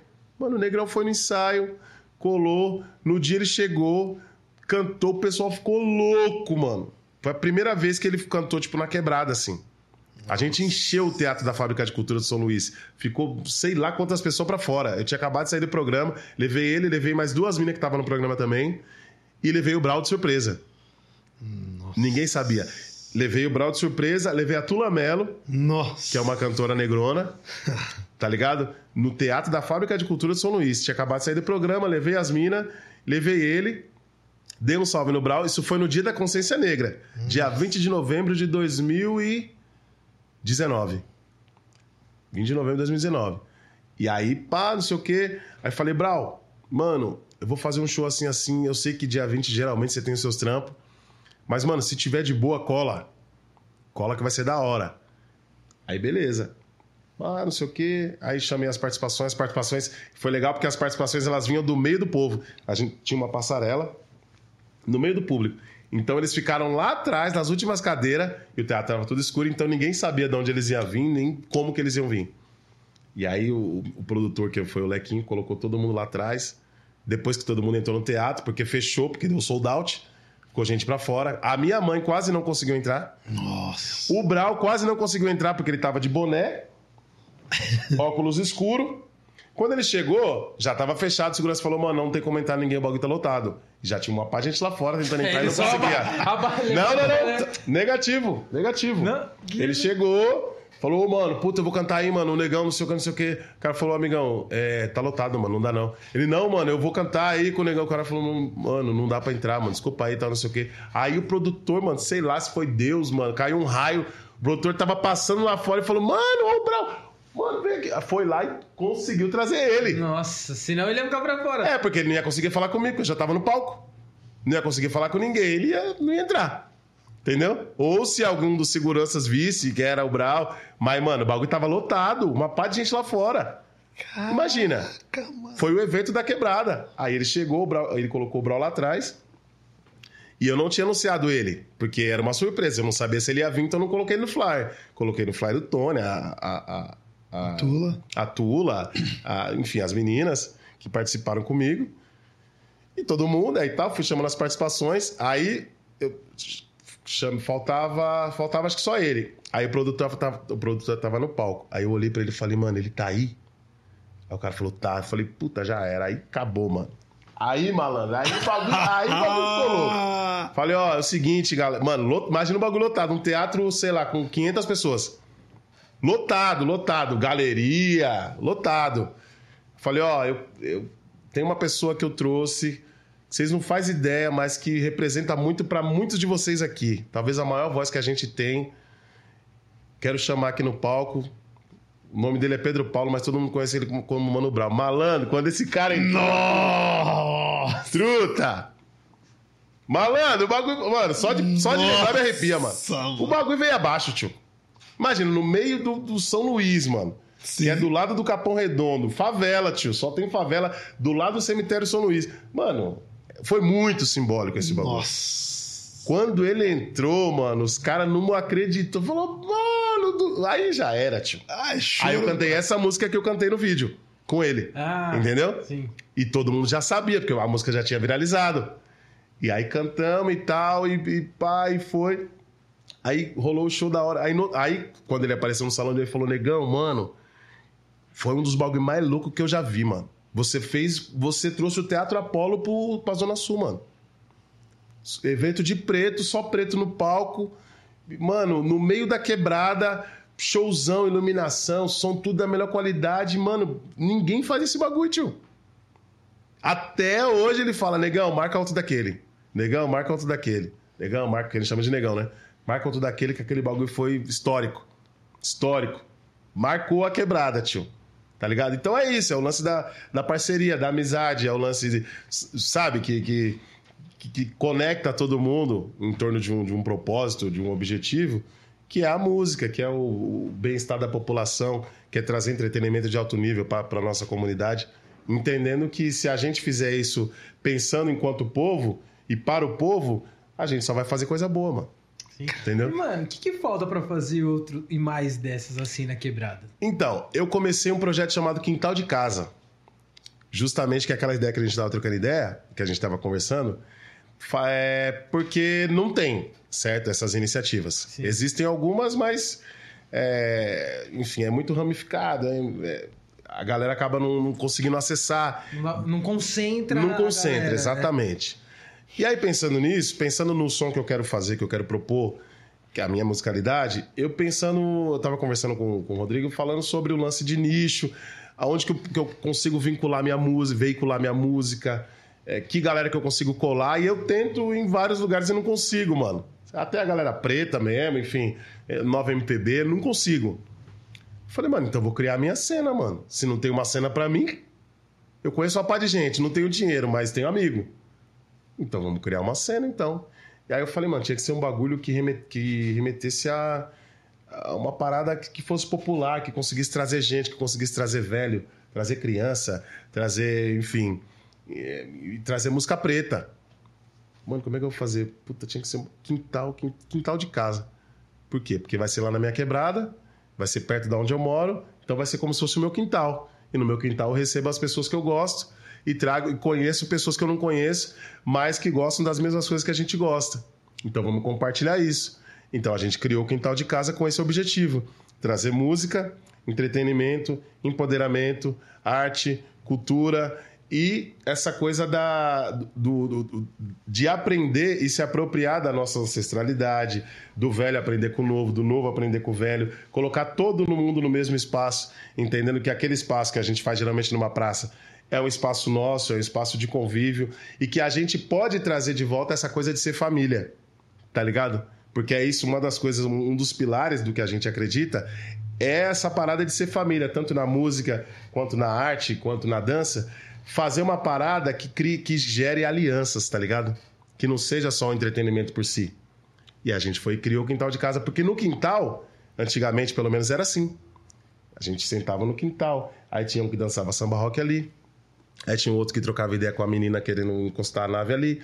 Aí tinha a tiazinha que tava brigando com o neto ali. Aí tinha o cara que trazia cerveja ali. Aí, sabe essa coisa? Tava todo mundo no mesmo ambiente não tinha treta, não tinha. Quando tinha treta, resolvia rapidinho ali, porque tinha coisa do respeito. Então eu cresci nesse ambiente. Eu quis trazer essa atmosfera. E a gente tá conseguindo trazer essa atmosfera lá na minha quebrada, lá no Jardim do José. Há quanto tempo que tá com esse projeto? A gente fez a primeira edição, que foi agora dia 13 de março. A segunda edição é domingo, agora dia 10 de abril. Caralho. E aí eu vou levar. A primeira edição eu levei o Tony Gordon. Só que quando eu fui passar para ele, a chuva desabou, mano. Caiu um temporal. Puta, mano. Temporal, velho. Aí, putz, mano, olha pro céu, não vai parar a chuva, não vai parar. E o povo não foi embora, mano. Lotado. Lotado. Nessa que, que, que foi fazer essa passagem da minha banda pra dele, o DJ soltou nostalgia, porque toca nostalgia, o povo dançando na chuva. Passinho. Que lindo, velho. Coisa linda, tio. Criança, todo mundo. E. Ah, o Emaná. O povo dançando na chuva. Ai, que da hora. Aí, pã, falei, mano, não vai parar. Eu tive que pegar o microfone e falei, Tony, vem aqui. Rapaziada, não vai dar. Ah, pelo amor de Deus, não! Mano, não vai dar, não vai ter como fazer o show, mano. Tá caindo água nos instrumentos, não vai dar. Ele, aí ele pegou o microfone, mas eu me comprometo, porque é todo segundo domingo do mês que rola. E a gente fez uma programação anual já. Nossa. Só de parceiro. Só de, de amigo que acredita no bagulho e que acredita nesse ambiente. Quer trazer de volta essa coisa que dessa amizade, essa coisa de ser família, tá ligado? Das crianças correndo, você tem uma barraca ali pra você comer um negócio, tem outra barraca ali pra você tomar um negócio. É isso que a gente quer. Sem, sem pretensão de, de, de ser mais, ou, mas querendo fazer um bagulho que, que, que, que cause um impacto positivo na nossa, no, na, nossa, na nossa vida e no nosso entorno tá ligado? Pra mostrar pro moleque que o, o, moleque que tá regaçando tocando teclado, mano, é poderia ser o vizinho dele. E os moleques tocam muito. A banda é, cê, é. Mano, vocês têm que colar. O bagulho é pesado, tio. Só preto no palco, mas o som quando começa é uma porrada, mano. E é isso. E aí a molecadinha vê, então a gente serve de inspiração e tal, e, enfim.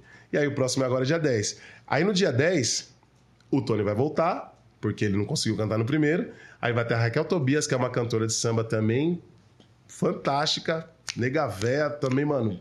História demais. Jadiel Oliveira, da banda Black Hill. E o DJ Cleitão, que é um DJ também que tem uma baita caminhada nervosa.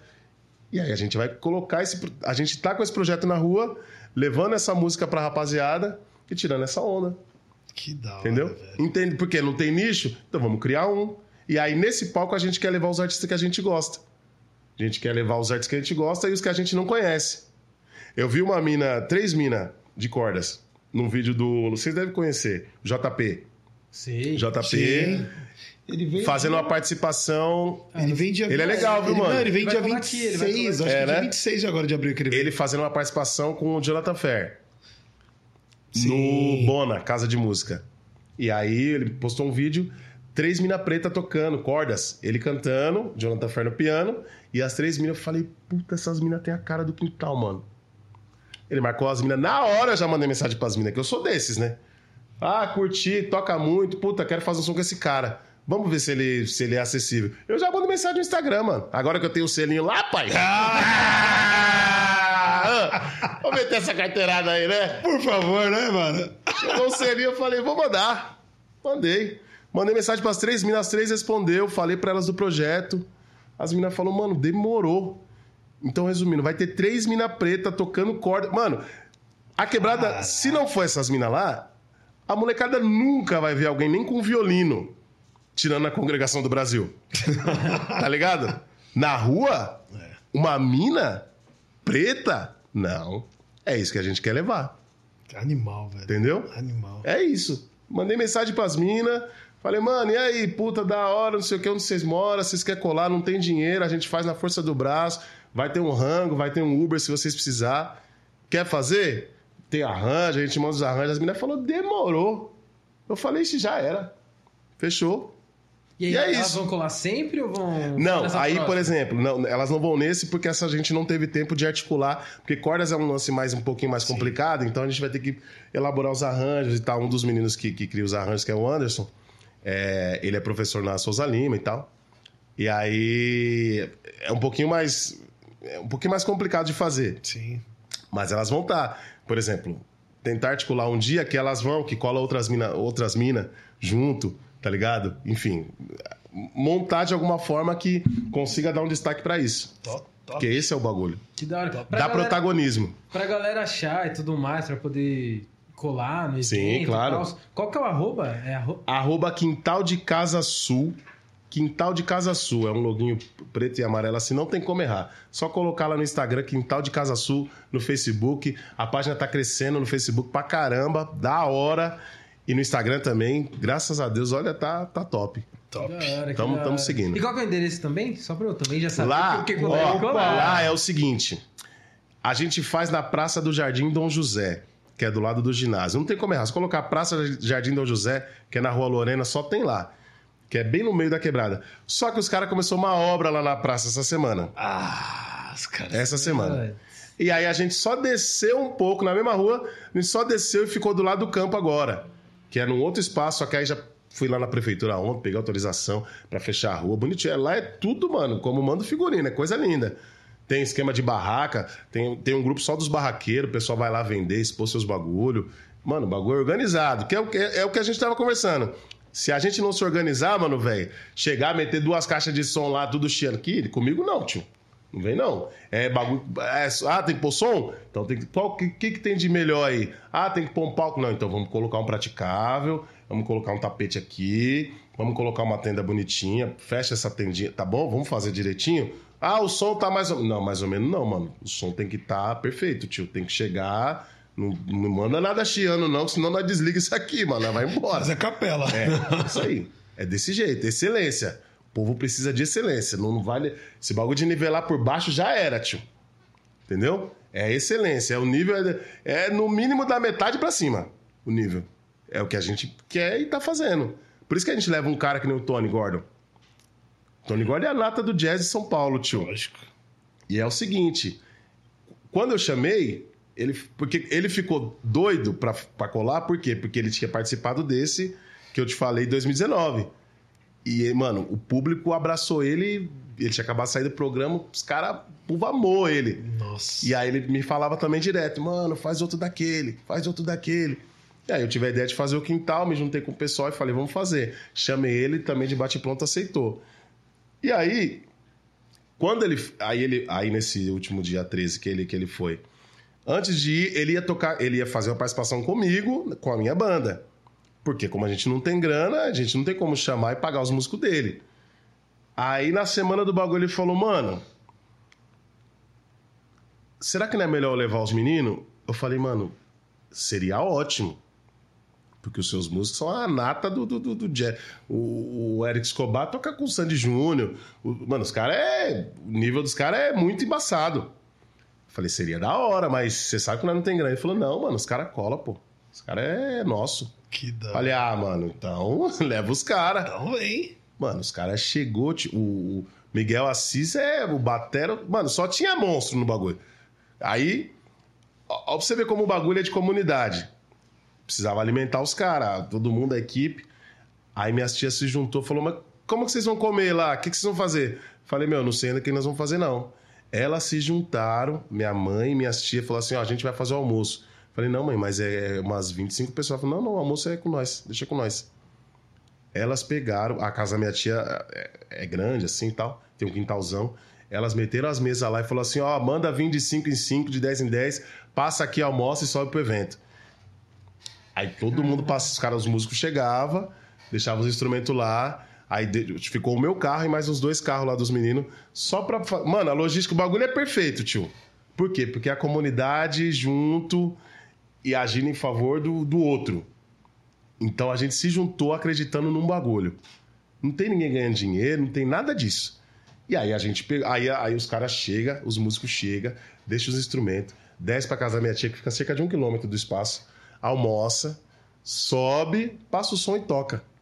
E aí eu falei pro Tony, eu falei, mano, quando você vier, você me avisa, porque aí eu vou descer, a gente vai passar, a gente vai almoçar num outro local e vai subir pra cá, que aí fica mais fácil a logística, não preciso trazer a comida pra cá. Ele falou, não, beleza. Aí passei o endereço do local que era. Mano, esse cara chegou lá 11 horas da manhã na casa da minha tia. Ai, meu Deus. De moto, sozinho. Chegou, chamou no portão. Aí minha mãe olhou e falou: Eu não acredito que esse cara tá aqui. Aí falou: Ô, Bia, falou. Aí ele falou: Oi, tudo bem? Sei o que já entrou. Já... É, como é que tá aí, mano? Cara, sensacional, O tio. Tony é um showman, cara. Sensacional. Ah, ele veio aqui, você tá ligado? É um lorde, cara. Mano, o bicho é zica. Abração, viu, Tony? Ele chegou, foi lá, passou lá, ah, beleza, vou subir lá pro evento. Ele subiu lá pro evento, ele foi carregar a caixa, tio. Ele foi montar palco. Nós tá falando de um cara que ganhou um programa de, de maior relevância de, de, de música do Brasil. Um cara que tem uma carreira de sei lá quantos anos. O cara tava passando cabo. Esse é o espírito do bagulho. Entendeu? E aí ele não tocou. Aí, aí beleza. Os caras chegou, os músicos. Aí quando os caras chegou, foram almoçar na casa da minha tia. Eu falei, mãe, a nata do jazz de São Paulo tá almoçando aqui, comendo sua comida, filha. Você tem noção do que, que é isso? Os caras tá aqui, ó, comendo aqui, ó. Aqui, sentado aí, na, na, na beira da rua aqui, ó. Os caras pegou, subiu, aí fomos pro show. Aí na hora dos caras atacar, a chuva caiu, ó. Os caras ficou doido pra tocar. Porque é um evento que os caras não tá acostumados. Os caras tocam em festival de jazz, mano. Sim, sim. Os caras tocam no Bourbon Street. No meio da quebrada. Palcão, da hora. Povo, aquela energia mesmo do povo que tá ligado. Favela é fogo, mano. Favela, o povo é flor da pele. Os caras não tocou, então domingo agora os caras vão tocar. Caramba. E que não chova. Não, vai chover. A gente já sabe que vai chover, infelizmente. Vamos, vamos trabalhar com a realidade, mas vai chover só à noite. Por isso que o evento vai ser mais cedo. Por favor. Entendeu? Então você que tá vendo essa, essa, esse vídeo aqui, vai lá, Rua Lorena, número 102, no Jardim Dom José, Zona Sul de São Paulo, Extremo Sul. Som de preto de qualidade. Raquel Tobias, Jadiel Oliveira, Tony Gordon, eu, Luiz Celestino. Vamos estar lá fazendo aquele som pra você. Leva a sua família. Tem parquinho, tem comida, tem tudo que você quiser. O evento é comunitário, da comunidade para a comunidade. Caraca. Entendeu? Cara, você falou uma coisa, e tudo isso que você relatou, o rico não, não tem nem noção do que você tá falando. Para pra pensar nisso. Não. Essa Tudo que você falou de comunidade, alguém Ninguém parou. solta a mão de ninguém. O rico não tem dimensão do que você tá falando, cara. Não, não tem. Não tem porque é, o, o objetivo que, que, é- que faz a gente se mover é um objetivo que na cabeça de muitos é tipo, é, é um bagulho que fala, ah, mano, você tá fazendo isso aí só pro povo, pro povo ter um negócio de qualidade, mano. Ah, mano, não é só por isso, não. Você, você tem alguma. Tem alguma tramóia aí? Não, mano. É o sentimento de você tirar um sorriso de de uma pessoa que que você só veio trabalhar todo dia, tá ligado? É você fazer, é, sei lá, aquele moleque que mora na, na favela duas ruas pra cima, é, olhar e ver um outro cara preto igual ele tocando e ali na cara dele, ver um cara que ele viu até um tempo atrás na televisão ali, mano, com ele ali na rua. E o que ele vai pedir pra tirar uma foto, o cara vai tirar, vai sorrir, vai abraçar, vai beijar ele. Que é o que o Tony fez e faz. Entendeu? É só por isso. Só pra isso. Se a gente tiver a oportunidade de poder potencializar isso e poder honrar as pessoas que estão, que é produção, que são os músicos, porque isso também é interessante. Ó como o bagulho é de verdade. Os músicos, eu falei, mano, como é que eu, eu preciso custear? Primeiro foi o, o- cara do som. Eu falei, como é que eu vou custear esse bagulho? Não tem dinheiro. Quando eu tive a ideia, eu liguei pro cara na hora. Eu tava assistindo o show do André Mota lá no Madeleine, na Vila Madalena. E aí eu trocando ideia com a Deia, que é a minha produtora, eu falei, Deia, mano, eu vou fazer. Eu falei, puto som. Liguei pro DJ Tião, que ele tem um som. Falei, Tião, tô com a ideia de fazer um bagulho assim, assim, na quebrada, uma vez por mês. Chama. Não, não tinha nome ainda, não era quintal de casa. E eu quero fazer. E aí? Só que eu não tenho dinheiro, eu preciso do som. Ele falou, Celestino, tô com você. Então isso me prova que, para além de fazer o que eu faço, eu acabo despertando uma seriedade no, no que eu tô fazendo. Tipo assim, as pessoas acreditam no que eu tô fazendo. Então, para além de. Eu tenho que representar esse bagulho, de alguma forma. Porque, junto com isso, eu tô carregando o sonho de várias pessoas, mano. E as pessoas estão acreditando única e exclusivamente na minha palavra. Por isso que é importante a gente ter uma reputação. Tá ligado? Que é o que a gente tá construindo ao longo desse tempo. Liguei pro Tião, falei, Tião, vamos fazer. Ele falou, vamos fazer. Bora fazer. Aí os músicos, eu falei, puta, mano, e agora? Aí cheguei nos caras do salão, 10 barbeiros, que são 10 músicos. Metal, tem é, dois teclados, percussão, guitarra, o bagulho é pressão, tio. Pressão. Cheguei nos caras do salão, tive a ideia, mirabolante, fala, mano, tive uma ideia aqui, rapaziada. Ah, é, qual que é? Cada um de vocês vai adotar um músico. Todo dia do evento, que é todo segundo domingo do mês, vocês vão fazer um pix pro cara do músico X, que eu vou falar pra vocês, de 50 conto pra vocês ajudar o projeto. Vocês vão ajudar o cara e vão ajudar o projeto a seguir, porque o cara tem pelo menos uma gasolina para chegar no bagulho. Aí os caras olhou assim, ah, negão, demorou. Demorou uma vez por mês, é uma vez por mês. Então, quando chegar no domingo, eu mando mensagem pros caras, falo, ó, oh, o Pix do fulano é esse. Mando mensagem um por um pros caras do salão. Então, cada um dos caras do salão adotou um músico. Cada um deles faz um pique de 50 conto pro músico chegar no evento. Aí o cara chega no evento, deixa o instrumento lá, passa na casa da minha tia, que eles fazem um mutirão pro almoço do cara almoçar. O cara almoça. Você tá entendendo? O cara almoça, chega lá e toca, tira essa onda. Por quê? Porque o cara acredita no bagulho, o cara acredita que quem tá assistindo pode receber um bagulho legal. Não precisa atravessar a ponte para ver um show de jazz bom para ver música boa, de qualidade. Não precisa ir para ver na Madalena. Não, precisa, não, você pode ter uma vez por mês aqui, no quintal da sua casa. Entendeu? Então, é, é, são, são essas coisas que a gente vai fazer. Claro, se um dia a gente trabalha com projeto, apareceu um edital, rolou uma grana, puta, mano, caramba, os caras aprovou um projeto. Mano, agora o bagulho vai ser ainda maior, tio. E vai ser maior por quê? Porque eu vou conseguir empregar mais gente, vou conseguir pagar todo mundo do jeito que os caras merecem. Porque em vez de o cara receber uma ajuda de custo, não, você vai receber um cachê. Vai ter ensaio, você vai receber. Vai, ou a gasolina, você vai receber. Por quê? Porque agora eu tenho como custear esse bagulho. Então, antes de ter dinheiro, eu tenho boa vontade e disposição. Porque se eu esperar ter dinheiro para fazer um projeto desse, eu não vou fazer nunca, tio. Entendeu? Sem dinheiro, o projeto tá acontecendo. Exatamente. Tiver, ele acontecer. Exatamente. Não, aí ele vai ser ainda mais potente. Sim ele vai ser ainda mais amplificado. Ele vai ser ainda mais abrangente. Mais pessoas vão saber, mais pessoas vão curtir. O palco vai ser maior. Vai, outros artistas. Vai ter mais barraca. Vai ter brinquedo para as crianças, brinquedo inflável. Quanto que é? Cinco conto. Cabe no orçamento? Cabe. Coloca 10 brinquedos. Que aí vamos botar para lascar esse bagulho. Que é isso. Entendeu? Caraca, velho. Pô, acho, acho muito foda isso, tá ligado? Da da força da comunidade Sim. e tal. E uma, uma, parada que você comentou, e aí eu tava com isso na, fiquei com isso na cabeça, assim, tipo, dessa parada de trazer esse tipo de musicalidade é, pra quebrada. E aí eu, eu fico muito.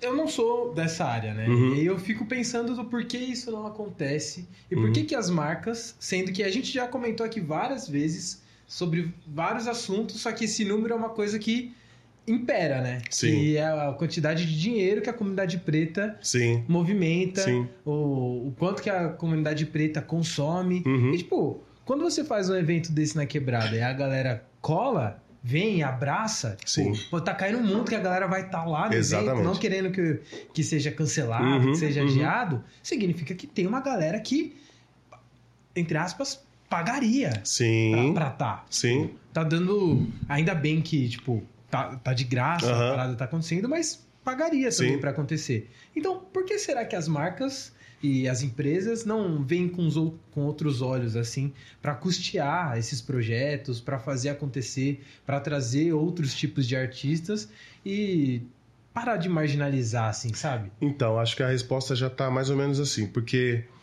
a gente vive numa sociedade extremamente hierarquizada e aí, com isso, existe a marginalização. E aí, é, o racismo é um bagulho muito louco, mano.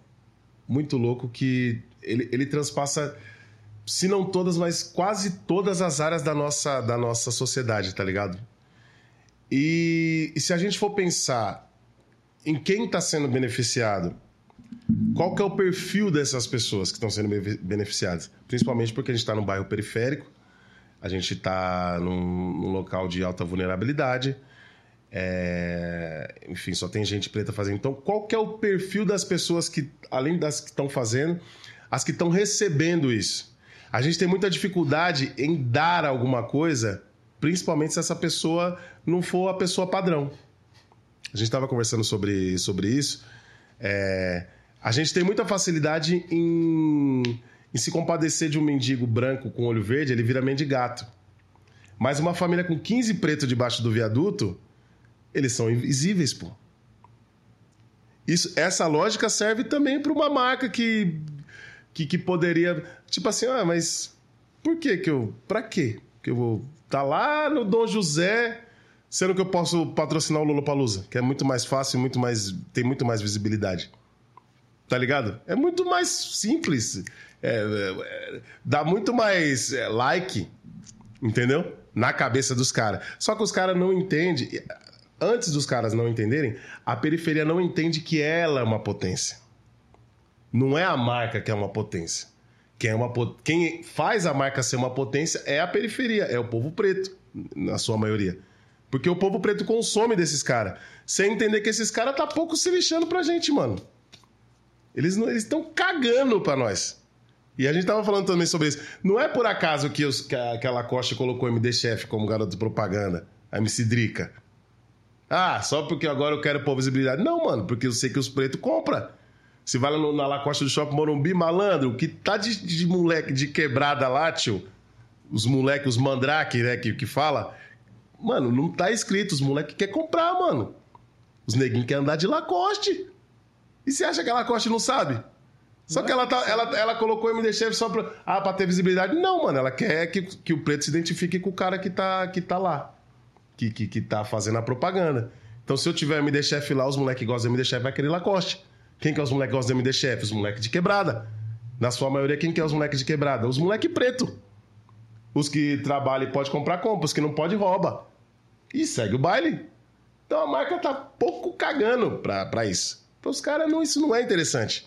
Os caras vão continuar investindo em blogueiro famoso, em, em, em- evento grande. Sim, eu fico pensando, por exemplo, o quão potente não é essa parada, tipo. Fica à vontade. O quão potente não é, é, esse projeto. Sim. O quintal de casa. Sim. Quantas quebradas não tem Sim. na cidade de São Paulo? Exatamente. Tá ligado? Inclusive, a minha ideia é que, que ele seja itinerante. Então, e, e, tipo, ele pode acontecer uma vez por mês em várias quebradas. Exatamente, essa com é a ideia. vários artistas. E se a gente pensar nisso, em um ano Sim. desse projeto, imagina quantas pessoas não seriam impactadas, o que poderia Sim. ter de publicidade Sim. também, poderia ter de dinheiro investido e de. Uhum. retorno financeiro. Em comparação ao Lollapalooza, que acontece em três dias, quatro Exatamente, dias. tá exatamente. ligado? tipo, em um ano desse projeto acontecendo, ia dar muito mais renda. Sim. Não, sem tipo, dúvida. É uma coisa que é interessante para as marcas. Sim. Só que é essa essa visão, tá ligado? Então, Tipo, esse olhar, esse olhar é um olhar, é um olhar classista e racista. Porque essas coisas elas estão ligadas. Por isso que gente- eu estava conversando com, com o Rodrigo, é, enquanto a gente não adquirir consciência de raça, de classe, a gente não vai conseguir dar, a gente não vai conseguir avançar, tá ligado? E aí, se a gente não avançar, a gente vai ficar igual o cachorro correndo atrás do rabo.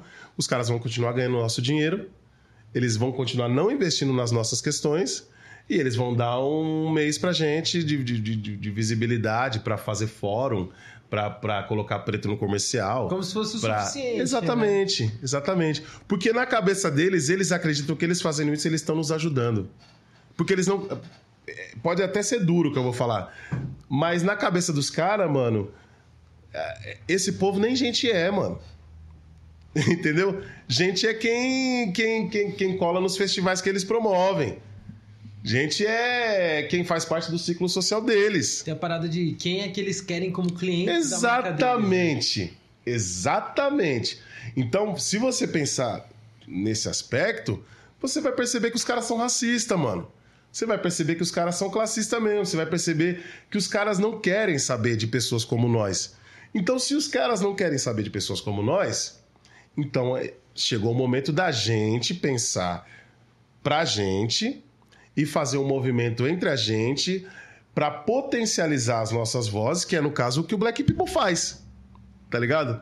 Ah, beleza, não tem meio de comunicação que, que, que, que, que entrega esse conteúdo que a gente quer entregar e os que tem a gente não, não consegue acessar por isso ou por aquilo. Mano, então beleza, então vamos fazer o nosso. Ah, vai ser mais difícil, não tem dinheiro. Mano, vamos fazer sem dinheiro. Ah, não, mas não precisa de mão de. Mano, vamos chamar os amigos, vamos chamar quem acredita, que é o que a gente tá fazendo no quintal. Então vamos criar a nossa cena, vamos criar o nosso nicho, vamos criar os nossos meios de comunicação, vamos criar os nossos meios de produção, vamos criar o nosso banco, vamos criar. É isso. Ah, mas isso é utopia. Ah, mas isso é. Mano, mas se a gente não começar, tio, o meu filho não vai ver mudança nenhuma. Ele vai continuar consumindo errado. Ele vai continuar comprando errado. Ele vai continuar comprando de quem não quer. que ele Exatamente. compre, tá?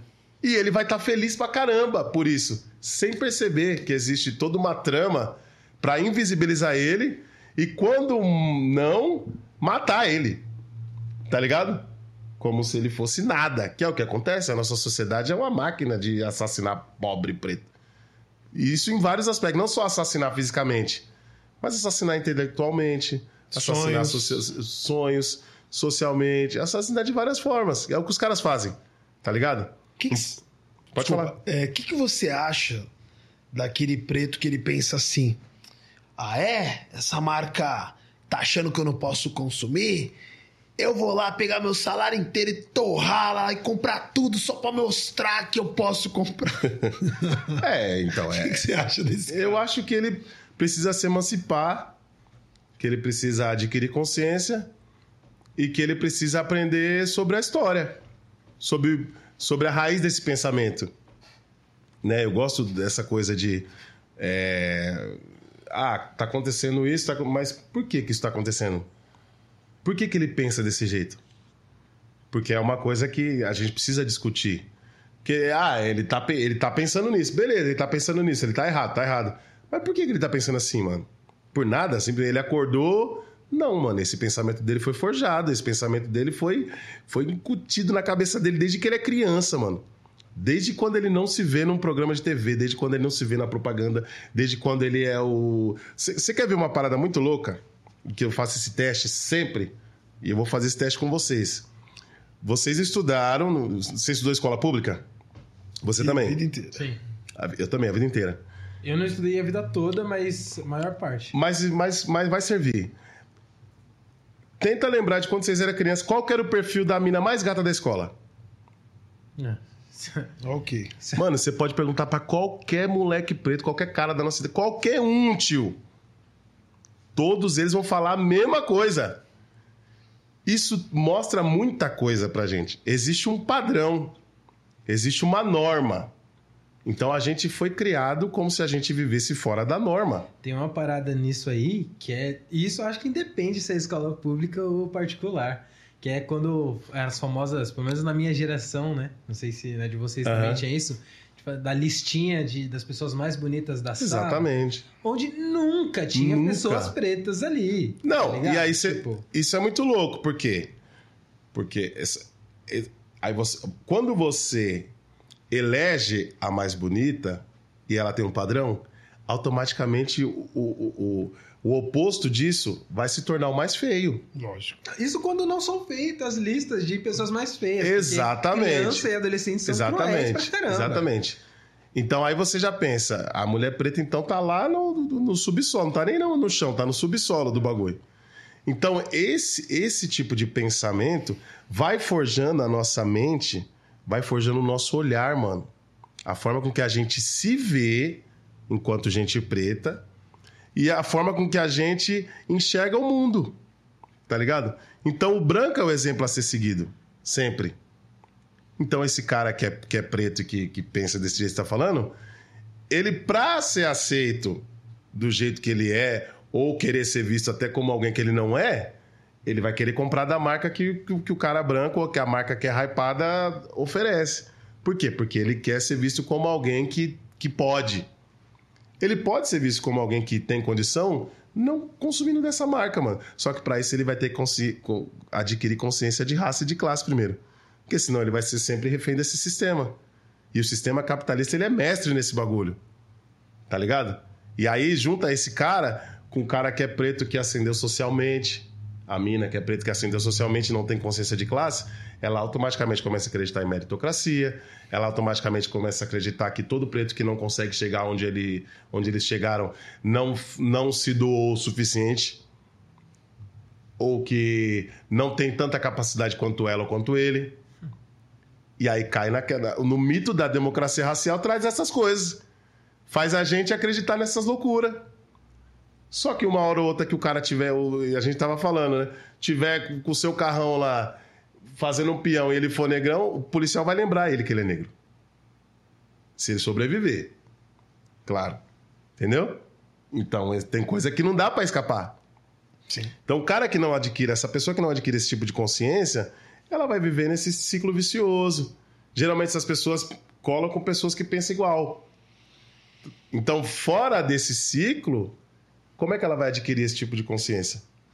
Sendo que todo mundo ali respira essa mesma coisa. Eu conheço vários que são assim. Que às vezes a gente consegue até dialogar e falar, mano, não é isso, mano. Ah, não, porque zumbi também tinha escravo. Nossa senhora. Esse é o tipo de coisa que. Mano, isso tem. aí, você, ó, eu Como me arrisco foi? a dizer que você vai ouvir mais de preto falando isso do que de branco. Sim. Tá ligado? Porque branco não, ele não vai falar isso. Ele vai jogar uma semente. Exatamente. Aí o preto vai. É. Mas, sabe, Pensando bem. Aí ele reproduz. Só que aí, só que aí só para eu terminar, não é com esse cara que a gente não, não é, a gente não tem que atacar isso. A gente tem que atacar a raiz disso. Porque se a gente mata a raiz, mano, o bagulho não cresce. Pra onde você acha Se eu corto um galho, que no caso é isso, falando sobre, ah, porque zumbi tinha mente. Mano, esse galho pode, pode morrer ali, mas os outros continuam crescendo. Agora, quando eu vou na raiz desse tipo de pensamento, tentar entender o que fez esse cara levar isso, e- existem vários motivos, aí eu consigo dialogar e fazer esse cara entender, essa pessoa entender de alguma forma, que por conta dessa raiz que foi incutida nele, ele pensa o que ele pensa, ele compra o que ele compra, ele se relaciona com quem ele se relaciona. Ele, ele, ele, ele age do jeito que ele age e ele vê as coisas do jeito que ele vê. Onde, é, o que, que você acha que é a raiz de tudo isso? Então, Pra gente ser prático aqui, né? Sim. Se é pra gente Sim. matar o mal pela raiz, vamos Sim. falar da raiz. Então, na verdade, a raiz é a, é a construção social. Que é tudo que a gente aprendeu ao longo da nossa vida. No caso, desde que a gente é criança. Como que essa construção social ela é feita? Porque quando a gente não se vê no meio, de, no, no- no- no- sei lá, no show da Xuxa, quando a gente não se vê no comercial, quando a gente é, não se vê na revista, antigamente a revista, a gente cresceu nos anos 90, quando a gente não se vê na revista, quando a gente. o- o- as páginas policiais, os caras que estavam sempre estampados era preto, quando. é, sei lá. no- no- nos jornais que passavam, é, tudo que os caras faziam era para dizer que a gente era do mal mesmo e ensinar pra gente que o nosso lugar é a mina é na cozinha e o cara é segurança. A gente precisa desmistificar isso e mostrando que toda essa construção ela foi criada pra gente ser o que a gente é. Então a gente precisa romper esse bagulho. Então essa construção que é racista, que, que cria o nosso imaginário, tá ligado? Que é essa coisa de, de, de não se ver nos lugares, ela criou dentro do nosso imaginário essa consciência, essa, essa falta de consciência que a gente tem. De que a gente não, não é capaz, de que a gente é, não merece, de que o cara ser segurança a vida inteira tá tudo bem. Entendeu? Essa é a raiz dessa construção social que a gente precisa desmistificar. Entender que isso foi feito justamente para pequenar a gente. E quando a gente entende esse bagulho, a gente começa a falar, mano, esse bagulho. Ah, mano, então é por isso que esse comercial. Ah, então é por isso que fulano falou o que falou. Ah, então é por isso que ele me olha desse jeito. Ah, então é... Ah, entendi. Ah, então por isso que eu aprendi esse bagulho. assim. Não, esse bagulho tá errado, mano. Ah, mano, entendi qual que é a... Agora eu entendi. Aí você começa a se emancipar. Quanto, com quantos anos tua consciência racial pairou de vez? Mano, desde que eu sou criança, eu, eu sou, sou ligado nesses bagulho. Mas ela vem mais assim na minha adolescência. Que vem junto com o rap. Eu acho, eu acho que ela, ela tem o seu start quando eu escutei fim de semana no parque a primeira vez. Mano, foi um bagulho, tipo assim. Fim de semana no parque é, é puxado. Pá. Você se viu num bagulho pela primeira vez. Porque o cara fala o nome da quebrada que é a sua quebrada. O cara fala numa linguagem que você entende. E quando você vai ver a foto do cara, o cara parece com você. Isso é muito significativo. Total. E eu vejo com, com o Brau lá no salão, quando eu vejo os caras que ele a, primeira vez lá no salão, eu vejo como é que os caras. Aí eu percebo e falo, mano, eu, eu, eu sou isso aí, mano. Eu passei por esse bagulho. Os caras veem ele a primeira vez e falam assim, mano, você é o. Você é o nosso Messias, mano.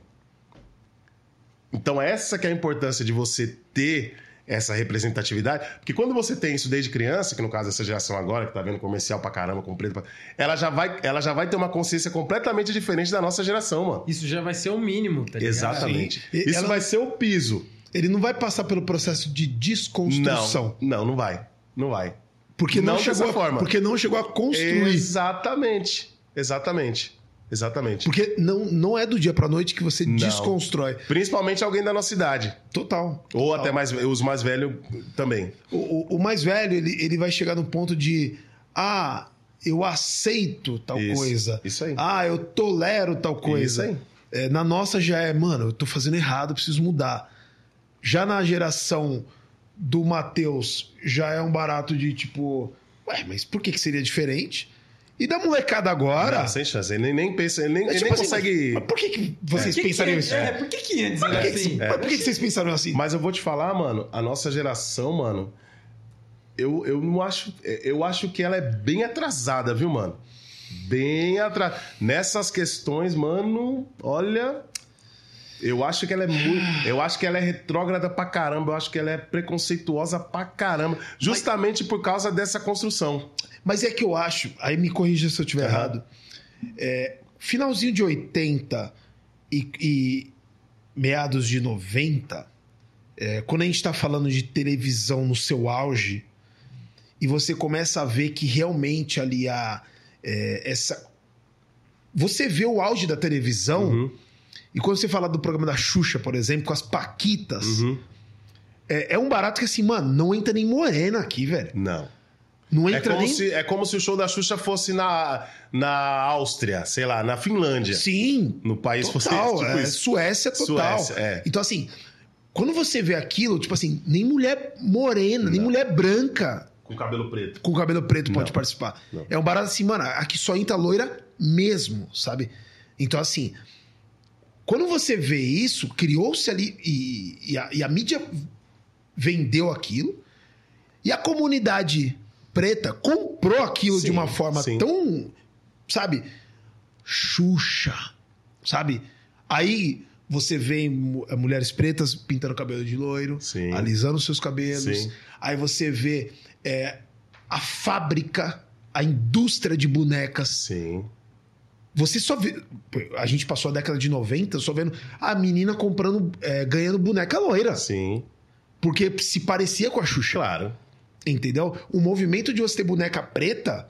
Eu tô falando de 2005, 2010, Isso mesmo. 15 pra cá. Isso mesmo. Sabe? Vai, 2005, 2010 Isso pra cá. Então, assim. Como comprou isso de uma forma enraizada, aí você liga a televisão. Pô, só tinha Globo pra assistir. Exatamente. Quando você liga. Aonde se janta? Assistindo novela, depois Jornal Nacional. Isso aí.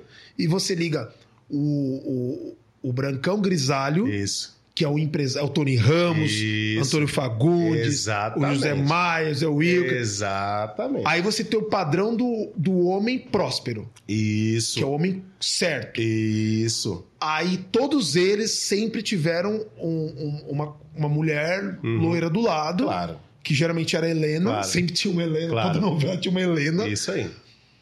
E automaticamente, pô, beleza, é, é o que representa nosso Brasil. A família brasileira é isso. é a família Margarina. Pelo menos a família perfeita tem que ser isso. Isso.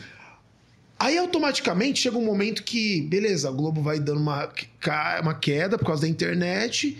Aí começam a surgir novos personagens que esse personagem começa a falar: Meu, esses caras, esse, esse perfil representa tipo 10% da população. Se for 5%. muito. Se for muito. Agora, assim, pô, a, a Shongani, quando tava aqui, ela falou é, sobre o auto-ódio. Quando você vende a Xuxa como o certo, Exatamente. Você Tudo que é promove- contrário daquilo. você promove o auto-ódio Exatamente. dos demais. entendeu? Exatamente. Então, Exatamente. eu, eu realmente, assim, eu, eu acho que a geração de vocês, ela são mais avançadas que a nossa por causa disso, de, tipo, é, não se venderam nesse sentido E o de advento da internet é, contribui muito para isso. Contribui. Eles. Muito. E, na verdade, eu acho que é primordial. Porque se não fosse o advento da internet, a televisão não tinha tentado se, se, se reformular nesse caminho da, da representatividade. A televisão não teria por que mudar. se não tivesse. tá vendendo. Não, é porque tá tudo certo. A internet traz a democratização do- do- dos meios de comunicação e ela traz também um novo olhar sobre o que, que é padrão e o que, que não é, sobre se existe padrão ou se não existe. A internet vai jogar luz para isso da, da família. O que, que, que- ah, beleza, vamos ver segundo dados. que- como que é composta a família brasileira? Na sua maioria, ela é composta por mãe solo, na sua maioria, mãe solo preta. Essas pessoas, essa é a, a família brasileira, é basicamente essa. De mães que foram abandonadas pelos pais dos seus filhos e que cuidam da sua casa sozinha. Quando não, tem um marido que é bêbado, enfim. que- que- Quando não foi morto pela polícia. Exatamente. Então, essa deveria ter sido, desde os anos 90, a representação da família brasileira. Só que essa família brasileira, que- é a família real, ela não é tão bonita quanto o padrão europeu, que os caras sempre tentaram fazer a gente engolir goela abaixo. Sim. E, a- e as pessoas, os pretos, a gente comprou esse bagulho porque era o que tinha na TV. Se antes a gente não tinha nem TV. Quando a gente tem TV, agora a gente consome o que tem. Se tá na TV, é. Exatamente. Se o William Bonner, antigamente, se o William Bonner no Jornal Nacional falava assim: ó, gente, comprem tomate porque tomate faz bem pra pele. Mano, outro dia zerava o estoque. É verdade. Hoje em dia, mano, a minha mãe vai olhar no Google pra ver se o que ele tá falando é verdade. Verdade. Você entendeu? Ou então ela vai mandar: Ô Luiz, o, o William Bonner falou isso aqui no. Será que isso aqui é verdade? Minha mãe é desse jeito. É desse jeito. Ela me manda. Fala, meu, eu recebi isso aqui, será que. Então, você vê que a mudança é, mano, parece bobo. Só que isso faz toda a diferença. Sim. Tem isso um- vai impactar em, em tudo. Sim. Tem, eu acho que a gente já comentou dela aqui ó, em algum momento, mas tem uma escritora, eu esqueci qual, que é, o, é, qual o país dela. É, eu acho que ela é da Nigéria, se eu não me engano, que é a Chimamanda Adichie. Ela tem um TED, um TED Talk, um TEDx, que ela fala sobre. E ela tem um livro, se eu não me engano, que ela fala sobre isso também, que é importan- é, o perigo do discurso único, da história Sim. única. E é justamente sobre isso que, você, Uhum. que o Rodrigão comentou aqui. Que é essa parada de você ter um único discurso, uma única história sendo contada Sim. várias vezes, repetidamente ali para uma população, para um povo, e Sim. como isso molda a forma das pessoas pensarem, Exatamente. delas se enxergarem, enxergarem os outros, delas se relacionarem. Sim. E cria isso, entendeu? É uma, uma distância da, da sua realidade com aquilo que você consome todos os dias Exatamente. na novela, quando você está jantando com a sua família. Exatamente. E essa disparidade do que você vive com o que você enxerga e com o que você vê como bonito, como ideal, Sim. faz você se odiar, faz Exato. você não querer ter aquilo, faz você começar a ter é, preceitos e coisas Isso. que, tipo, querer se encaixar num espaço onde não é o seu espaço. E faz você ver aquelas pessoas que não se encaixam no padrão como pessoas. Aí vem a coisa do, do racismo prático. Que é aquela coisa que faz você julgar. Tipo assim, ah, ele, ah, ele com esse cabelo ele fuma maconha, certeza. É, ah, não, você dessa cor aqui. Não, com esse relógio? Não, você. é- ou- ou- se você não é jogador de futebol e não te estereótipos, conheço, então com certeza você é traficante. Isso é óbvio. cria os estereótipos. Claro. E aí, é- Você vê como tudo tá linkado? Total. Sim, E a parada da internet que vocês Pessoas como você não teriam esse carro. Não, não pode. Jamais. Mas nunca. O seu Jorge com a Lamborghini dele lá, o camarada filmou. Lá no, no Pacaembu, o seu Jorge, a, polícia parou e falou, negão, você de Lamborghini? Aí depois que foi descobrir que ele era o seu Jorge, aí falou, ah, não, aí você pode. Ah, entendi. É cantor. Ah, é Exato. jogador não, aí sim, aí, aí beleza. E, a- e a parada que vocês falaram da democratização, né, da informação, Sim. essa parada das pessoas é, checarem mais, né, Sim. com mais frequência, faz as pessoas também criarem mais senso crítico sobre as Claro. coisas e começarem a cobrar o que elas querem consumir. Claro. Tipo, essa parada da novela é uma coisa que era muito forte nos anos 90, igual Sim. o Rodrigo falou e tudo mais, só que agora, depois do boom da internet, é, a informação ali muito fácil. Sim. Qual foi a última novela que fez bastante sucesso mesmo. aí, que a Isso mesmo. galera acompanhou o final? Avenida Brasil. Mas que teve uma depois agora, Isso. que foi uma que teve um pouco mais de, de apelo, que Sim. foi uma galera querendo assistir, que foi Amor de Mãe. Foi, verdade, verdade, verdade. amor de mãe. Verdade. Faz uns 15 anos não assisto Foi novela, verdade. né? Uns 10. Regina É Casé. porque te- teve, teve uma parada da pandemia exatamente Sim, no exatamente. novela, né? Mas Foi mesmo. Tava, tava num boom legal, Foi. aí teve a pandemia, e aí quando voltou pro final da novela, Foi mesmo. a galera tava querendo saber o final e tudo mais, e teve um- uma movimentação. Até porque teve um apelo popular por conta da Regina Casé, aquela coisa da, da mãe, da mãe solo, mãe preta, de favela. de favela, a mãe que vai lá brigar com o traficante por causa do filho. Então, é- essa coisa cria uma, uma, um- Identificação, uma identificação muito, muito forte. Entendeu? É verdade, é verdade. E aí eu, eu- eu acho legal a gente discutir, levantar Sim. esses temas assim, porque faz as pessoas. A, a, a gente ter esse, esse conteúdo e as Sim. pessoas escutarem a gente falar sobre isso, Sim. às vezes faz as pessoas pensarem, tipo, mano, Isso.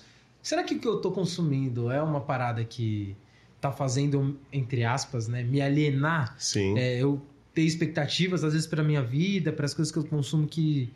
Que às vezes nem é o que eu quero, mas é o que os outros querem que eu Sim. queira, Isso. tá ligado? A gente pode pensar nisso, inclusive até com o lance da internet, com o lance de, dos criadores de conteúdo, por exemplo.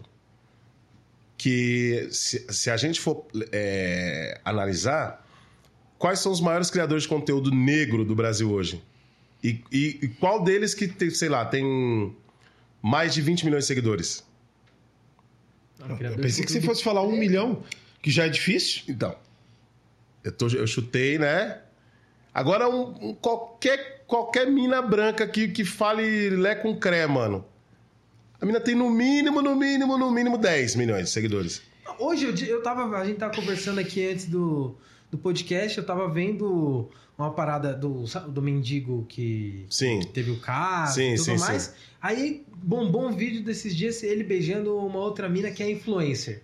Eu nunca vi ela e ela não produz um conteúdo de nada. Eu entrei, ela tem 1 milhão e 200 mil Ai, seguidores. Por que, que o Tipo, Brasil faz isso, mano? Beleza, deve ter o mérito dela em algum lugar ali e tal, só que eu conheço pelo menos uns cinco criadores de conteúdo que são Sim. ou é do lance da comédia que produz um conteúdo Sim. mega engraçado, Sim. que tá ali penando e não tem um milhão, às vezes não tem nem meio milhão de Você quer um exemplo? seguidores. O AD Júnior não tem um milhão de seguidores, mano.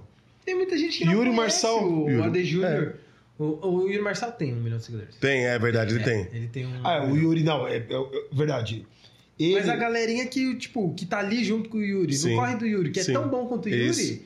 Não. Isso. E aí entra naquele discurso do preto único, não Isso. de querer ser o preto único. Mas, Mas a gente do- eleger ele É, como. eleito, tipo, o preto único eleito. Isso. Exatamente. Tipo, Preto ah, único eleito. quem tem comediante? Tem comediante preto no Brasil? Ah, tem o Yuri Marçal. Tá, Isso. mas. E aí, se eu fizer essa pergunta, tem comediante branco no Brasil? Aí, meu querido. Ah. Óbvio que eu consigo, por consumir, consigo pensar em vários outros Sim. comediantes pretos. Sim. Mas a gente tá falando em questão de Com a relevância, relevância. de alcance Sim. E tal. Então, que tá tipo, ganhando dinheiro com força. Entendeu? Isso a gente tá falando da comédia, que é um. Isso. Principalmente na internet, é bem apelativo, né? Sim. As pessoas gostam, tipo, de, de entrar na internet pra dar risada, Sim. descontrair e tudo mais. Se a gente for pra outras áreas, Sim. um pouco mais nichadas e Sim. tal, fica ainda pior. Sim. A parada que a gente tá comentando outro dia de vender felicidade e tal, é uma coisa que tô começando a pensar bastante.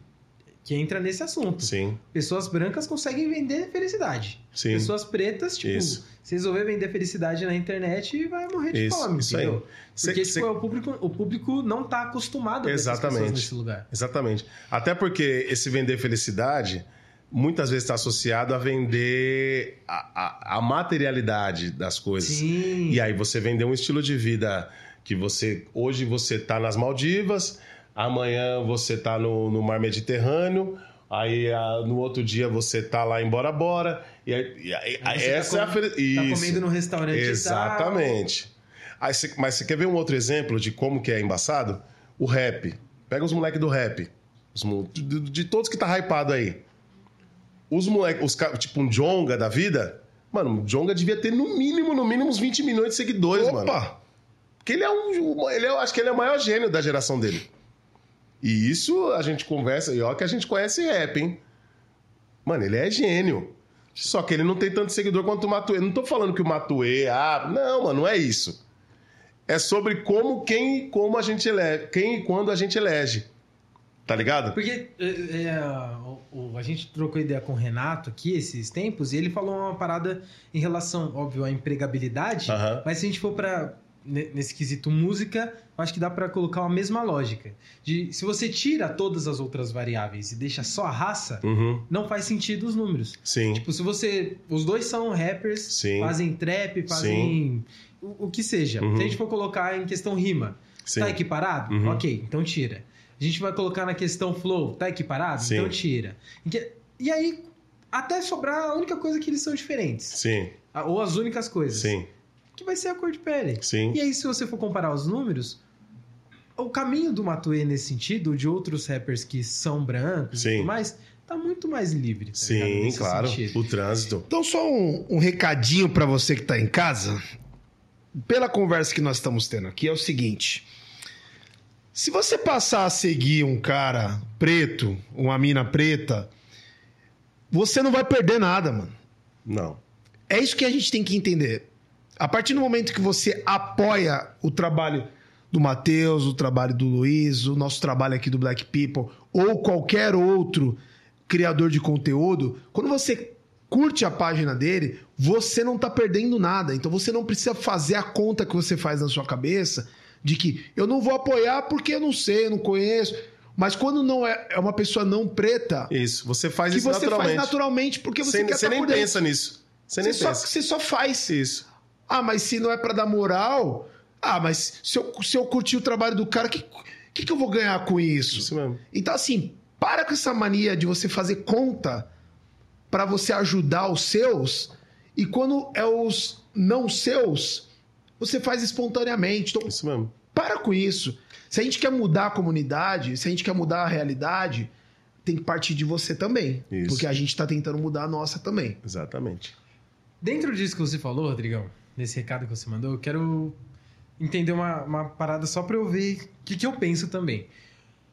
Porque você, você- Só pra entender, você acha que as pessoas fazem conta e tudo mais pra seguir as pessoas pretas? Tipo, como se fosse. Faz É. um filtro. Faz, faz um filtro? Sim. Porque eu tenho. a- a E eu acho, às vezes, que- até, eu, eu acho, às vezes, até que isso é inconsciente. Então, mas eu tenho, eu tenho certeza que é inconsciente, mas eu tenho a sensação que é o contrário. É que em vez, as pessoas não pensam pra seguir uma pessoa preta, mas elas não pensam pra seguir uma pessoa branca. Exatamente. Então, e automaticamente você acaba aí- fazendo uma outra. Você, você- faz o caminho inverso, mas que no, no final das contas dá na mesma. Mas o resultado é o mesmo. Mas e aí a solução, eu acho que não é não necessariamente, aí eu, é o que eu acabo pensando. Necessariamente a pessoa parar de fazer conta pra seguir pessoas pretas. Uhum. Porque senão ela vai cair na armadilha do nosso cérebro que tá condicionado a consumir coisas brancas. Sim, A gente tem que fazer conta sim, tá ligado? Tipo, olha o seu feed do Instagram. sim, Tipo, quantas pessoas pretas você segue? sim. E quantas pessoas brancas você segue? Tem mais pessoas pretas ou brancas aparecendo ali? Pra você, isso faz sentido? Tipo, tem diferença pra você seguir Sim. um cara branco ou um cara preto, uma mina branca ou uma mina preta? Se não tem diferença pra você e tem mais um do que o outro, aí que você tem que se rever, entendeu? Sim, Se eu, para mim não tem diferença eu seguir um comediante branco ou um comediante preto. sim. Então eu vou olhar meu feed do Instagram e só aparece comediante branco. significa que eu tô seguindo os comediantes Exatamente. brancos no natural e deixando de seguir os pretos. Exatamente. Então eu tenho que me policiar, e aí é onde eu falo, fazer conta conscientemente de tipo, não, mano, eu vou começar a procurar mais comediantes Sim, pretos. procurar, vou, exatamente. tipo, começar a seguir, acompanhar mesmo, começar a ver os stories aqui, interagir com o cara pra, tipo, com os que eu gosto, porque a gente tá falando só Sim. pra você se forçar. Não, é os que você se identifica. Claro, e o ligado? ideal também é você entender que muitas vezes a atitude que você toma ao seguir ou não seguir é porque você foi condicionado a isso de alguma maneira. Sim. Que é o que a gente falou aqui antes. Porque sem perceber isso, você fala, puta, mano, é verdade, mano. Caramba, sem perceber, eu, eu tô- meu, meu, Instagram só tem white people, mano. Como assim, mano? Não, mano. Não, esse bagulho tá errado, vamos rever isso aí. Porque sem perceber, você, você tá seguindo a manada. E aí você foi condicionado a fazer isso, você tá fazendo. O algoritmo aprende. Exatamente. É, tem muito essa parada. Exatamente, bem lembrado. Hoje em dia, tanto TikTok da vida, Instagram, eu acho que todas as redes sociais Sim, estão nesse sim. esquema. De quanto mais você consome um conteúdo, mais esses conteúdos vão aparecer pra você. Instagram agora tá lá, o publicação sugerida. É, Ele quer, ele quer te agradar, né? É, tá lá, ele quer fazer você ficar lá o máximo de tempo possível. Publicação sugerida porque você curtiu tal vídeo. Exatamente. E aí, tipo, se você só tá seguindo pessoas brancas, Sim. você tá curtindo coisas pessoas brancas, não tem eles jeito. vão. E pode, mano, faz esse teste, de verdade. Tipo, tem o Reels lá, tem as publicações. No Instagram tem a opção do explorar. Sim. O explorar aparece. É, é o, a cara do seu É as algoritmo. suas referências, são as suas é ali, referências. tá ligado? Tipo, se você curte basquete, curte coisa de basquete, Só vai aparecer você vai isso aí. clicar no explorar, Isso. só vai aparecer coisa de basquete. Então, tipo, faz esse teste. Tipo, pega alguma coisa que você não consome, que não tem nada a ver com você, pega, tipo, e começa a curtir, tipo, pelo menos três páginas daquela. Sei lá, eu não, não sigo nada de, sei lá, de cavalo. Aham. Galera que faz. Como que é o nome? Hipismo. Hipismo. Eu não, eu não, não segue, eu tenho convicção que não aparecem essas paradas pra mim. Se eu, come, se eu passar três dias curtindo coisa de hipismo, Isso só vai aparecer meu explorar, o meu Reels, vai Sim. tudo virar de hipismo. Vão falar, meu Deus, esse menino tá apaixonado por cavalo. É isso mesmo. E, mano, é isso, tá ligado? Se você. Ei, No Instagram da, da, da, da minha mulher só parece negão de dois metros. né?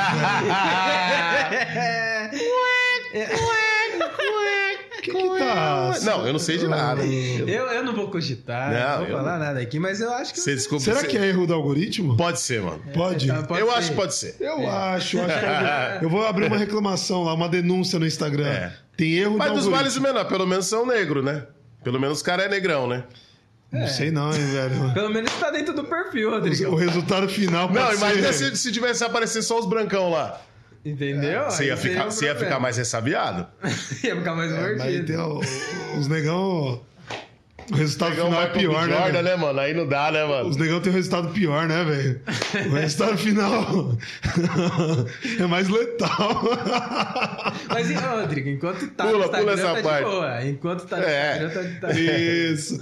Mas, ó, o- o- só um, um recadinho, terminando esse, o que eu tava falando, né, o recado, faz esse teste. E, pasmem, é curioso pra você entrar lá e ver o que, que você tá curtindo agora. O que, que o Instagram tá entendendo que, que você tá gostando.